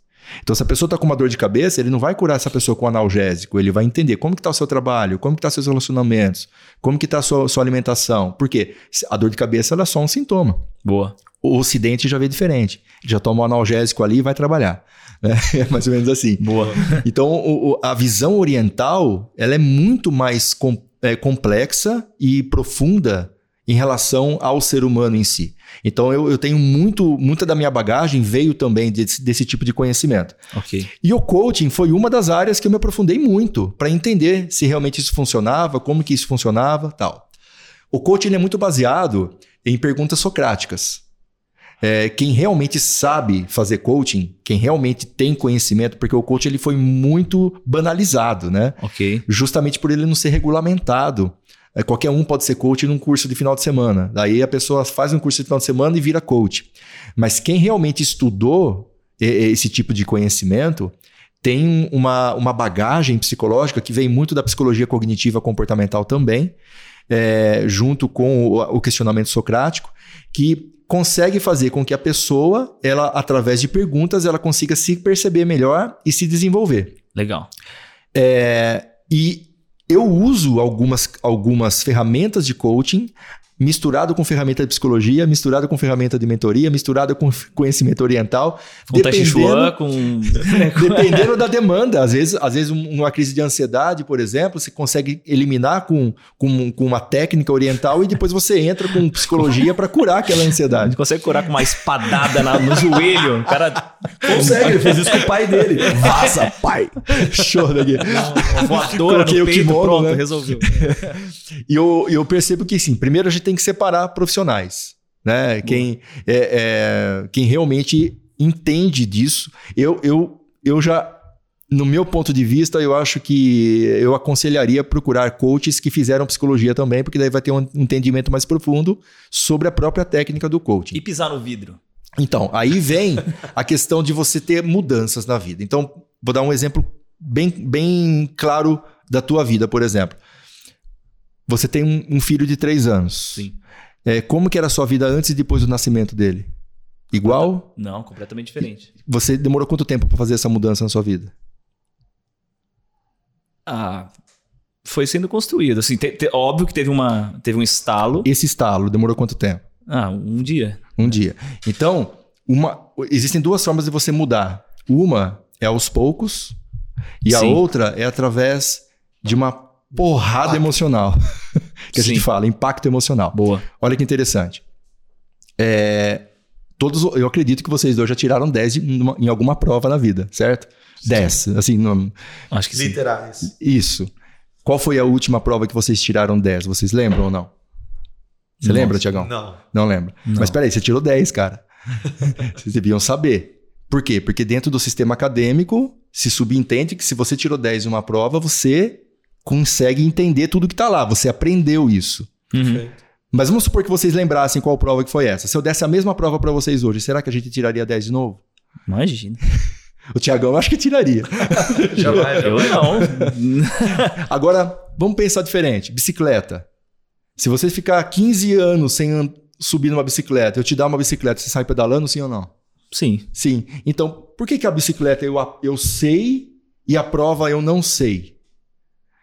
A bicicleta teve impactos emocionais que a prova não teve. Porém, aquelas, aquelas matérias que eu gostava de fazer na escola, que tinha a ver com a minha com, com a minha meu modelo de mundo, eu era melhor, eu gostava mais do professor e assim por diante. Boa. Perceba que a gente não lembra dos, dos, dos, professores medianos, a gente só lembra dos melhores e dos piores. Boa. Mas os medianos não. Por quê? Porque não tivemos impactos emocionais. Os momentos que você mais lembra da sua vida foram os momentos que você teve mais tristeza, mais alegria, mais êxtase, mais raiva. Mais uma vez um conceito da publicidade, mas vamos lá. e aí, emoção. Exato. E emoção. Então, quando você tem um impacto emocional muito grande, você tem uma transformação muito grande acontecendo em você ali. Boa.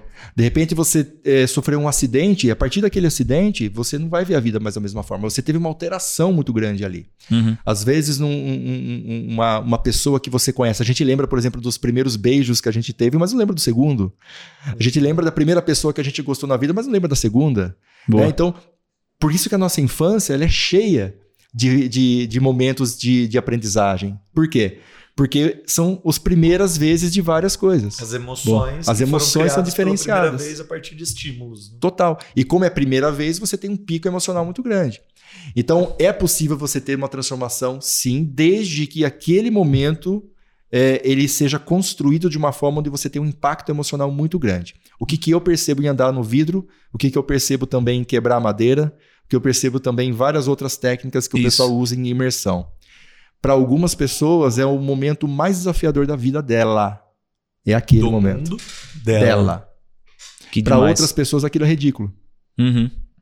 Para outras pessoas aquilo lá é piada. Para outras pessoas é. Eu, eu pego, por exemplo, uma pessoa que ela vive dentro de um mundo totalmente dela, é, ela não tem muito envolvimento com outras pessoas, ela é introspectiva, ela não consegue se relacionar, ela tem um trauma muito grande de infância, ou às vezes a criação foi uma criação muito tóxica. Ela sempre foi colocada como uma pessoa inferior às outras, não Perfeito. tem autoconfiança desenvolvida, não tem auto. Ela não se valoriza como ela deveria se valorizar. De Aí repente, naquela momento... imersão, se, se aquele momento for bem construído, não legal, legal, vai ser o momento de maior impacto de conexão, de conexão, de superação mesmo. de limite. Ela Isso. vai fazer uma coisa que ela nunca imaginou na vida que ela conseguiria fazer na frente de outras pessoas. Na frente de outras Exatamente. pessoas e, e o principal é o momento em que ela vai ter mais orgulho próprio, que é essa que é a chave. A chave da imersão é essa. É Boa. É você construir momentos em que a pessoa vai ter orgulho dela mesma. Tenta lembrar qual foi o momento de orgulho, de mais orgulho que você teve na vida de você. Se, for, se a gente começar a parar para pensar, Rebobinar foi um momento ou que a gente superou um limite, ou que a gente fez alguma coisa que a gente não imaginou que a gente conseguiria fazer. Boa. E quantos momentos desses a gente tem na nossa vida ao longo de 30 anos? Quantos? São muito poucos. Poucos, poucos.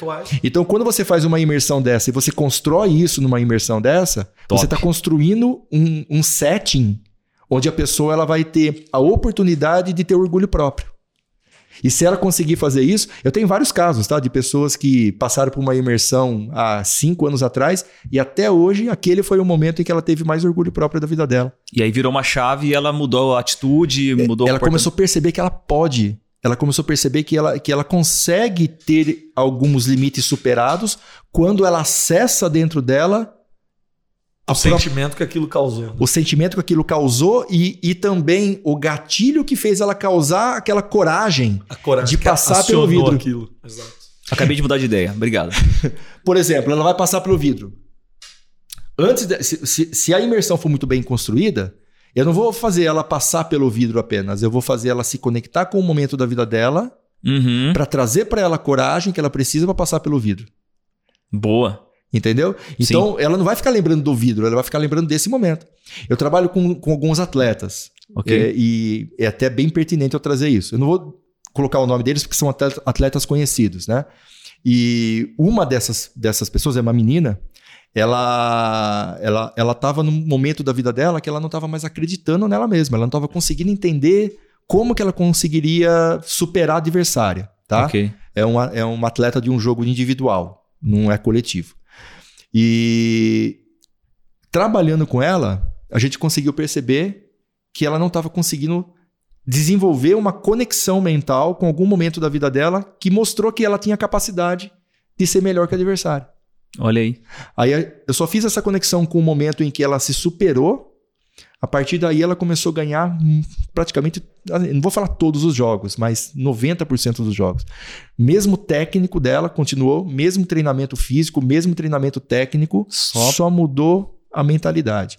Começou a ganhar um jogo atrás do outro. Porque ao ela se conectar com esse momento, ela percebeu: cara, eu tenho uma evidência na minha vida que mostra que eu posso. Olha aí. E, e, não é uma questão de opinião, não é? Eu, eu, não posso criar uma opinião falando que eu posso ou não posso. É uma evidência. Eu não tenho como contestar é um uma evidência.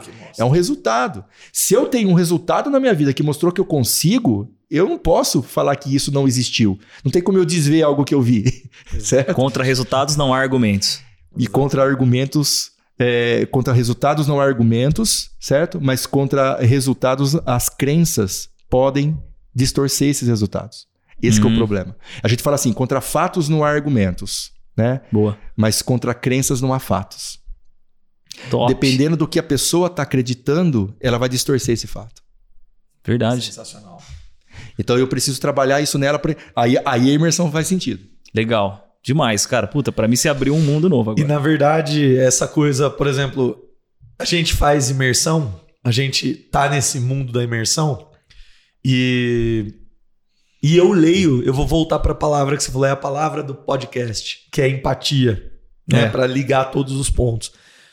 Ninguém me pergunta o que é que eu vou buscar na imersão. Ninguém me pergunta o que é que eu fui buscar na imersão. As pessoas só me perguntam por que ir na imersão, mas não o que é que eu fui buscar. E eu acho que empatia é um pouco isso.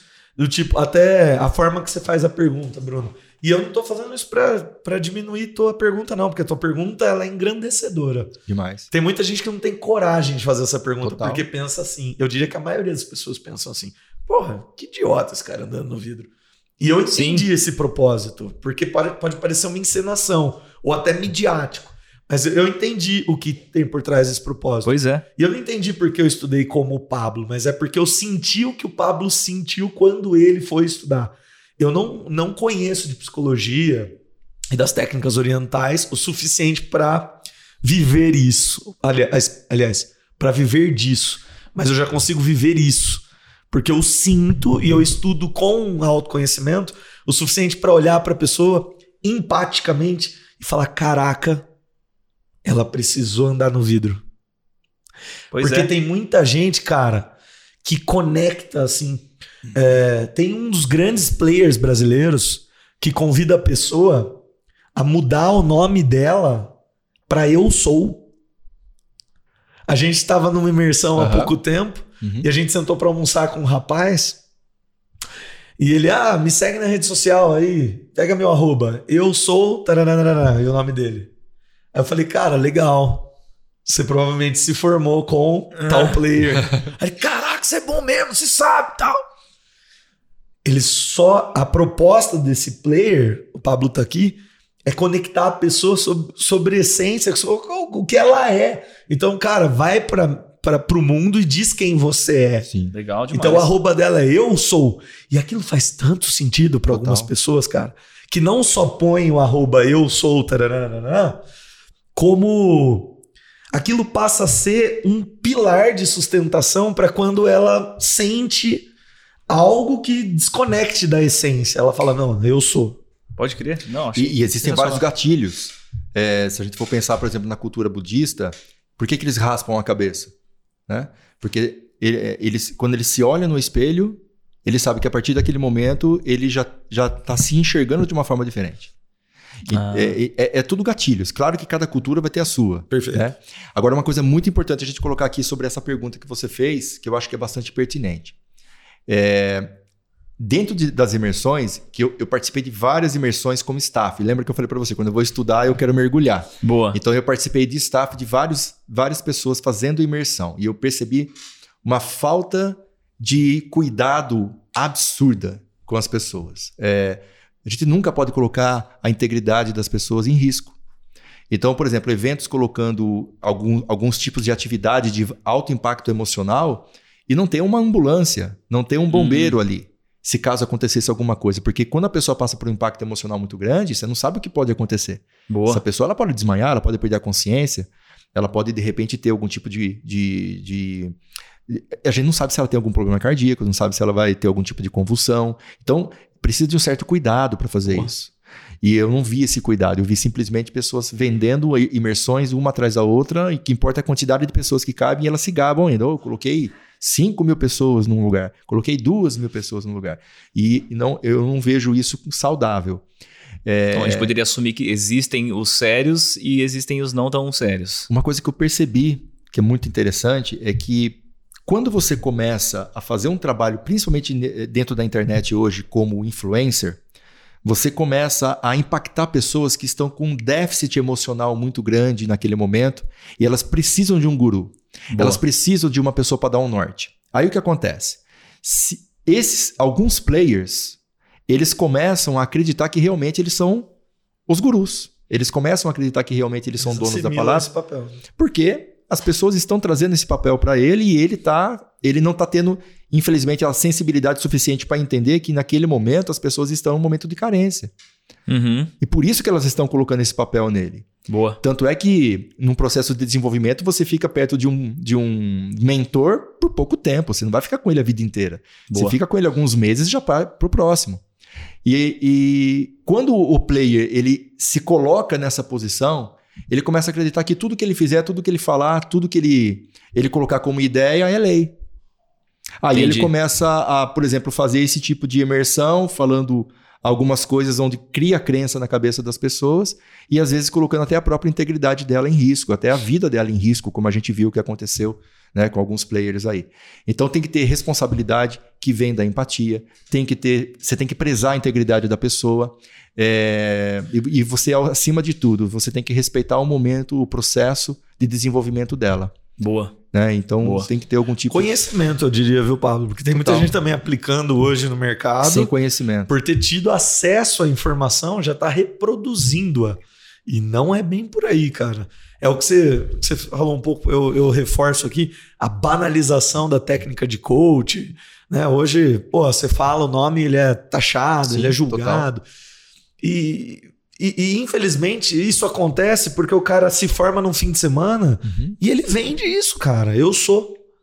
Não, você não é nada, você está. Total. E aí, cara, para estar coach, você precisa ter experiência. Não é um fim de semana, um diploma, uma folha.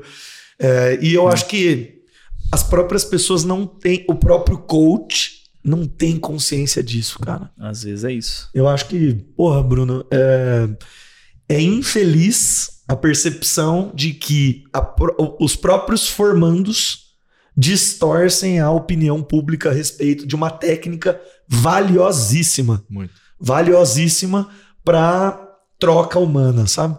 Total. É, eu acho que a maioria das pessoas tendem, maioria, não são todas, elas tendem a se perder pela dor. Elas tendem, aliás, a procurar.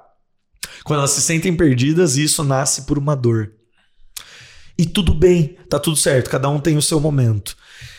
Ter um mentor, ter um coach, ou ter um terapeuta, ou qualquer coisa desse tipo, ou ter amigos, ou ter um podcast que te inspire, por que não? é um encurtador de caminho. Não é sobre não ser capaz de fazer. Não é sobre não respeitar o tempo de. Não é sobre entender que as mudanças podem ser gradativas lineares. Mas é sobre você ter clareza de falar: meu, o que eu vou aprender em 10 anos, eu consigo aprender em um? Boa. Consigo, desde que eu procure ajuda. E aí, pra mim, empatia, que é a- o pilar da nossa conversa hoje, não pode ser lido como o único pilar da vida. O Pablo falou disso. Cara, tem uma coisa que pra mim, pra aceitar todo esse episódio, é, é- é- é- é- não só a empatia do nosso ouvinte, mas é humildade. Opa. E existe uma diferença entre humildade e empatia. Eu nem preciso falar. Se você for na semântica da palavra, você vai entender. Na etimologia da palavra, você vai entender. Se a gente não reconhecer os nossos limites e entender que com alguém que se preparou melhor, eu vou encurtar caminho, já que tempo na vida é finito, eu não sei qual é seu objetivo. Então você está ouvindo aqui, você, você sabe qual é o seu próximo passo na carreira ou na empresa ou sua próxima decisão? Cara, dá para você chegar no próximo passo mais rápido. E sabe quem me ajuda com isso? Todo mundo que está à minha volta. O Bruno me fez uma pergunta essa semana. Aliás, é uma máxima do seu atendimento na tua atuação. Boa. Você vai lembrar, você fala assim: "Cara, imagina que o teu concorrente amanhã coloque em prática a ideia que você teve hoje. Como você vai se sentir?" Quando ele faz isso, ele projeta, porque eu também sou cliente desse cara. É. Ele projeta em mim uma emoção do tipo, caralho. É. O que eu sinto é raiva e ao mesmo tempo uma decepção. Eu falo, não, nem fodendo que esse cara fez isso. E aí eu me decepciono comigo e aí eu. Você gera impacto. Você me fez andar no vidro. Pode crer. Você me fez andar no vidro. Boa, boa. Através de uma explanação Exato. de impacto, você gerou em mim uma reflexão, quase como andar no vidro. Entendi. Um é claro que você não emocional. expôs a minha integridade É, é- física. é o, é o pico emocional que ele estava precisando. Quando você falou assim, me gerou raiva. O que, que é a raiva? a raiva é uma movimentação interna que você tem para entrar em ação. Exatamente. Ela não é negativa. Você, é, a- o atleta, quando ele vai entrar, por exemplo, o cielo, né? O que, que ele faz? Pá, pá, pá, bate na cara. Pra quê? Ele tá querendo Raiva gerar é raiva. motivação. Ela, ele, ele vai entrar naquela piscina e ninguém vai pegar ele. Ele não vai nadar, ele vai voar. Boa. né? A raiva ela faz isso. Então, quando você gera esse tipo de impacto emocional nas pessoas, é a mesma coisa que o andar no vidro. Olha aí que legal, cara. E você não sabia que você fazia isso, né? Não tinha a menor ideia, Ele cara. tem a técnica pelo feeling. Natália Beauty usou uma, uma frase, parafraseando: o sexto sentido só é ativado depois de você utilizar dos cinco primeiros. Uau. O sexto sentido só é acionado quando você passa pelos cinco primeiros. Então, as pessoas que gerem pelo feeling e uma técnica de comunicação pelo feeling é porque tem tanta experiência que ela já sentiu. Ela, você sente o cheiro, você tateia, você sabe a dor do teu cliente. Boa. Então, quando você fala uma frase de impacto dessa, você passa, mesmo não sabendo qual técnica você usou, o teu feeling te fez desenvolver essa pergunta. Pode crer. E, e o meu julgamento, quando eu te contrato como o meu, meu mentor de marketing, de comunicação, é porque eu sei que por mais que você possa aprimorar a tua técnica, você sabe o que está fazendo.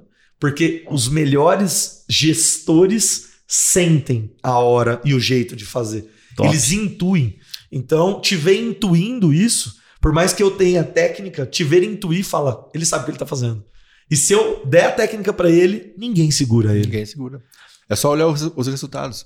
Quanto a resultado, não tem argumentação. Então, é, não, não é todo mundo que consegue ter esse resultado que você tem. A empresa que você tem. As Não, pessoas tá. que trabalham para você e te respeitam dessa forma. Isso é resultado. Então, é- você comentou, né, quando a gente a gente estava, nós estávamos falando é, antes do podcast, você comentou que talvez você não seja uma agência de marketing, né? Você Sim. seja uma agência de RH. Uma agência de pessoas. E por quê? Porque, no fundo, esse seu feeling, ele faz com que você entenda as perguntas certas, a comunicação certa, as palavras a serem usadas, o respeito e como o Tiagão está falando, se você aprimora isso com técnica e o coaching, ele tem muitas técnicas para isso, você junta o feeling com a técnica, ninguém te segura. Quer ser meu coach, cara? é só o que eu consigo pensar agora, né? Boa. Porque aí, aí o que, que vai acontecer? Você vai conseguir ter é, uma desenvoltura com atalhos, né? Muito mais rápida Sim, perfeito que o Thiago Mais falou. repertório. dentro do seu feeling. Você vai usar o seu feeling de uma forma racional. Top. O feeling que não é racional, você vai utilizar ele de uma forma racional. Né? Muito bom. E tudo isso que a gente está conversando aqui é, é a base, é a base de uma liderança. A liderança, ela tem muito mais a ver com o que você já faz na prática do que a gente, o que a gente aprende numa MBA, Conceituar. Ou que a gente aprende em técnica. Tem, cara, tem muitas técnicas que, que a gente aprende em MBA que a gente nunca utiliza, na prática não funciona. Olha aí. O que, por exemplo, se você fizer um curso, tem um módulo do MBA que ensina comunicação. O que, que é comunicação se não empatia? Perfeito. O que, que é 100%. comunicação a não ser uma escuta ativa? Você vai fazer uma venda hoje, você tem que se comunicar com o seu cliente. Qual é a primeira coisa que você faz? É. Escuta. Qual é a dor? Né? E o que você falou da humildade, eu acho que fecha muito bem a ideia, porque para você poder ter empatia, o que, que vem antes? Humildade. Humildade. A humildade é, é absolutamente o que conecta você com as pessoas. A vulnerabilidade, muitas vezes, de você expor uma dificuldade que você está tendo, você expor para o seu. Quando você tem um- um colaborador e você expõe alguma dificuldade que você está tendo naquele momento, ele se conecta com você. Porque ele, ele começa a perceber ele em você. Nossa, ele também tem essa dificuldade que eu tenho. Ele também pensa dessa forma. E ele chegou onde ele chegou. Você vira uma inspiração. Você sabe que uma das. Tal, talvez acho que a orientação que eu mais dou para os meus liderados quando eles procuram aqui na agência, eu acho que isso poderia virar um. até um. sei lá, uma regra. Que é Bruno, eu tô com dificuldade de fazer tal coisa com o meu time, não sei como organizar. Eu falo assim, já parou para pensar que você pode sentar numa sala com eles e colocar isso na mesa e todo mundo decidir junto? não é uma boa saída? O cara fala para eles que não tá sabendo como resolver, chegam numa, solução junto ali e pronto. Eu acho que é uma boa, é uma boa maneira de resolver as coisas. Uma né? conversa simples, É. né? Que pode ter Aberta. complexidade por conta da trama que tem que ser desenvolvida. E hoje isso tá, tá muito defasado por, pelas comunicações serem digitais. Ah, puta. Muitas vezes a conversa pelo WhatsApp, ela tira esse tipo de conexão, né? E a pandemia ela trouxe uma outra alternativa, né? Fazer videoconferências, mas nada como você conversar, ter uma conversa dessa forma. É. Isso é, é, é, nas empresas, de uma forma geral, é o que menos se faz e é o que mais gera resultado. Teve uma empresa que nós trabalhamos, que eu fiz um trabalho com eles numa multinacional. Meu amigo, eles tinham quatro horas de reuniões diárias, a diretoria. Eles se reuniam numa mesa igual a essa aqui, quatro horas Meu por dia. Deus do céu, que pesadelo. Cara. E a gente reduziu isso para 20 minutos. Obrigado, cara. Eu nem tô lá, mas obrigado. Você salvou a vida desses caras. Eu não tô lá, mas obrigado, é demais. E, e como, que, como que aconteceu essa redução? Simplesmente a gente trabalhando aqueles 20% que gera 80% do resultado. Top. O que importa? A conversa tem que ser essa, simples. Difícil, mas simples. É. né? Então é, é, eu acredito muito nisso, que existem sim muitas pessoas boas que são excelentes líderes, mas por não acreditar que elas têm esse talento, elas estão no anonimato. Olha Elas isso. estão deixando de, de contribuir com muitas pessoas por não saber que elas conseguem ter esse tipo de. Porque quando você tem uma força muito grande, você não percebe aquilo como força.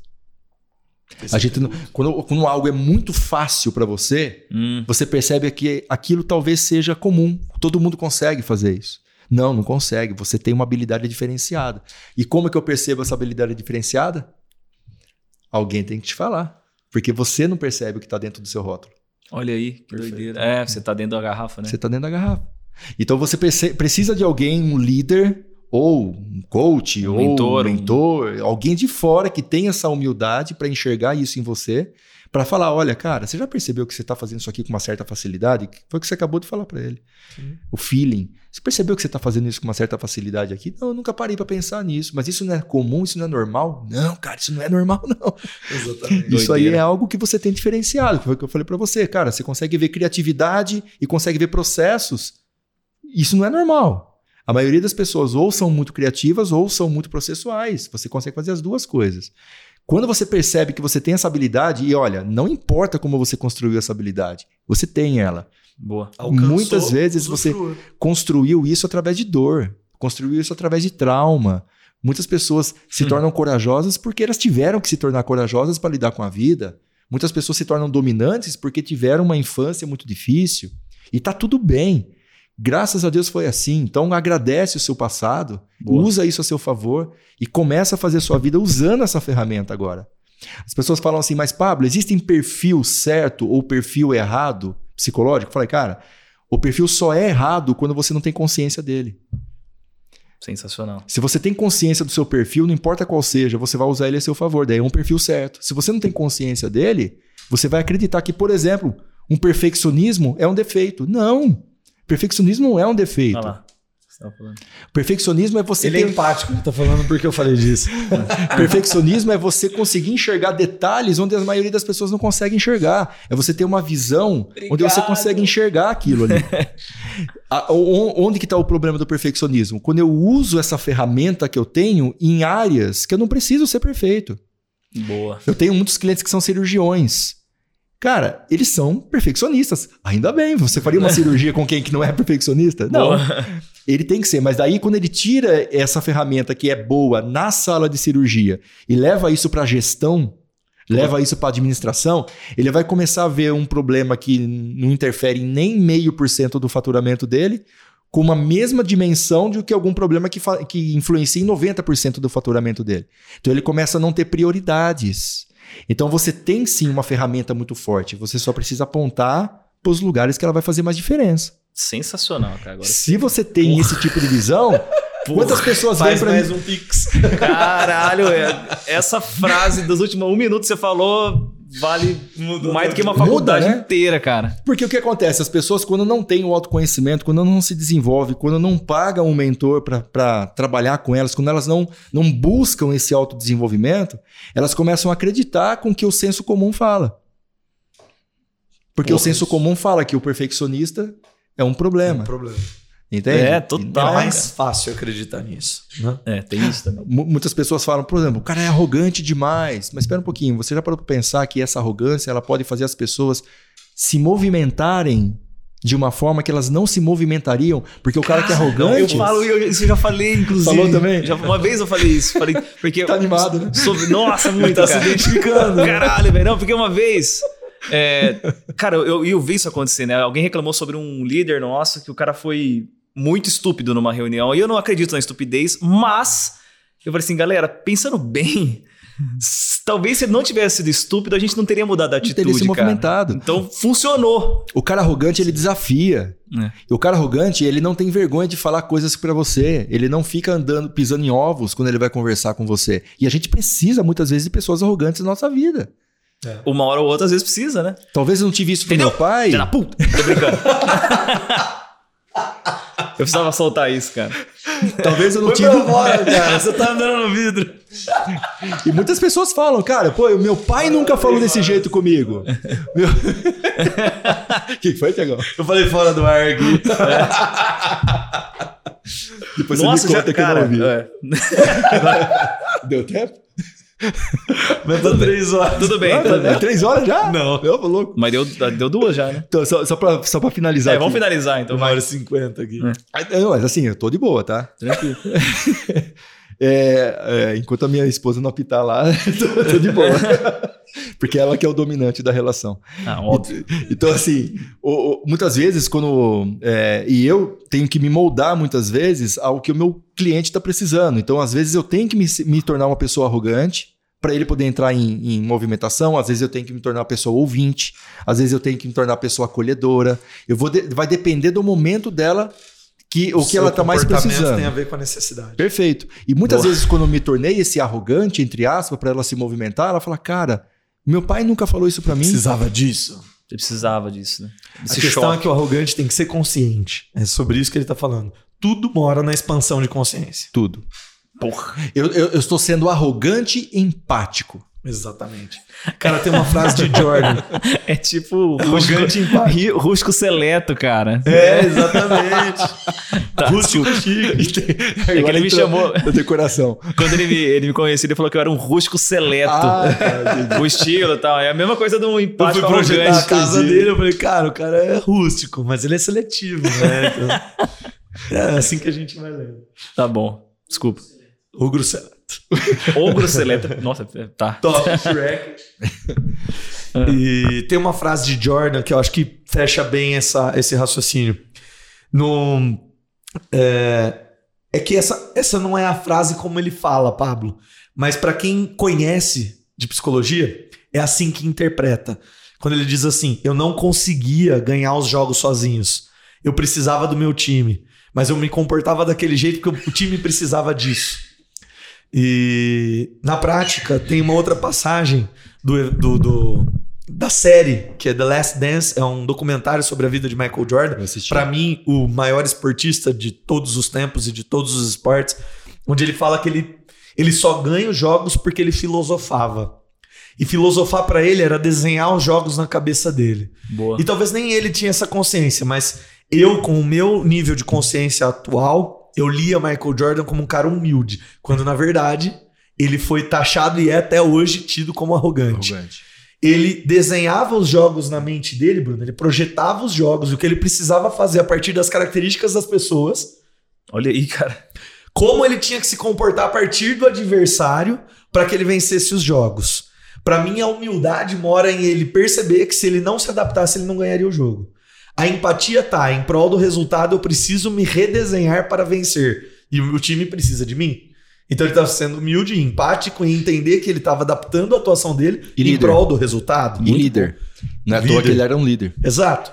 E o resultado dele fala por si só. Então a gente já tá falando agora que a gente viu o resultado do cara. Porque se ele pensasse assim, não tivesse tido resultado, talvez nós nem ouvíssemos a história dele. Mas nós estamos falando de um cara que a gente ouviu a história. E ele fala assim: eu precisava, a hora que eu saía de mim, e ele não diz saía de mim, ele fala saía do vestiário. Mas mostra ele no vestiário sozinho. E as pessoas falavam, tá vendo? Ele é arrogante, ele quer ficar sozinho. Mas ele precisava se conectar, fazer as projeções, e a hora que ele saía do vestiário, ele saía como um leão. Sim. Ele ia e ganhava os jogos. Top. Ele sempre foi, em todos os jogos da carreira, o maior pontuador do time. E ele, por várias vezes, ele diz: Eu precisei errar não sei quantas centenas de cestas para acertar as- as- algumas das mais importantes da carreira do, do basquete. Então, é, interpretando tudo que está por trás da fala de um cara que é prático, mora um poder psicológico absurdo. Ele não seria Michael Jordan. Ele não seria Michael Jordan se ele não tivesse controle emocional. Então, pra mim, é ler como primeira camada, é ler a capa do livro chamar Jordan de arrogante. Se a gente aprofundar a interpretação com um pouco mais de repertório, você consegue ver onde está a facilidade e a dificuldade. Eu não estou dizendo que ele é um cara que agradou a todo mundo. Talvez se ele tivesse sido empático, como ele era para ter o resultado do jogo, na comunicação com as pessoas, ele não precisasse ser para as pessoas um leão. E Uhum. aí, nosso mentor diz muito isso. Seja duro com as coisas. Seja flexível com as pessoas. Para mim, é sobre Total. isso. Top. E, e uma, uma, uma coisa que, que a gente consegue fechar é entender que não existem pessoas difíceis, como a gente é, muitas vezes taxa, Costumo né? dizer, né? O que existe são pessoas que não foram lidas, Caraca. que não foram percebidas, que não foram entendidas. Galera desse episódio, durmam com essa, é só soco no rim aqui. Incrível. Voadora Bruno, no dá pra lustre. passar uma semana aqui conversando com esse cara. Cara, já vou virar outro cara. já, É sobre isso, irmão. Vai virar um rusco mais top ainda. Exatamente. é, já, pô, mas é o lance do. tô- cheguei perto de um cara que já tô colhendo Ah, várias coisas Já aqui, tá ó. Tô, absorvendo. Eu É, vou virar cliente desse cara também. Esse Tá aqui vendo? eu já sou cliente, Já não tem somos. jeito. porra, bora, bora. Bom, quero agradecer muito, viu, gente? Agradecer demais a oportunidade. É, por mim, a gente ficaria aqui mais duas, três horas sem, sem contar, sem olhar para o relógio, né? E agradecer demais mesmo. E sempre podem contar comigo, tá? Se Pô, quiserem fazer mais, mais algum tipo de, de conversa sobre. o- Vamos falar de cultura chinesa, vamos falar de. Caraca, tem muito tema, qualquer cara. coisa. No próximo episódio, aprenda a jogar xadrez. Com- né? Seja um campeão com Pablo se a gente abrir um episódio pra cada formação dele, nós fechamos umas três temporadas. Né? Fácil, bravo. É, vamos fazer isso. Pronto, né? Perfeito. Pablo, a gente que agradece pelo seu tempo, pela tua energia, pelo teu conhecimento em dividir isso com a galera. O nosso público aqui tá sempre atrás de trocar experiência. É uma ferramenta de network. Então a gente diz que, pô, isso nos engrandece, mas a gente tá por essa galera aqui. Obrigado por trazer seu conhecimento, tua didática. É uma honra. Eu agradeço a Deus pela tua vida, é uma honra ser teu amigo. E que Agradeço honra ter você na bancada aqui, engrandecendo o nosso Eu projeto. agradeço demais. Eu agradeço demais mesmo e é recíproco. Viu? Tudo que você comentou, você sabe disso. Muito obrigado. e prazer te conhecer, né, cara? Porra, idem. Foi muito bom, cara. Muito bom, muito Abriu bom a mente demais. E acredito que de muita gente que tá assistindo a gente aí também. Então, galera, ó, Obrigado. curte aqui, comenta aí, compartilha com seus amigos, com seus, com seus familiares. É, o Instagram de todo mundo aqui no- na descrição, né? Boa. Se inscreve no canal aí, Se dá uma força canal. pra gente. É isso aí. Vamos levar essa mensagem pra mais gente, beleza? Valeu, galera. Obrigado, Até mais. galera. Até a Beleza. próxima. Abraço.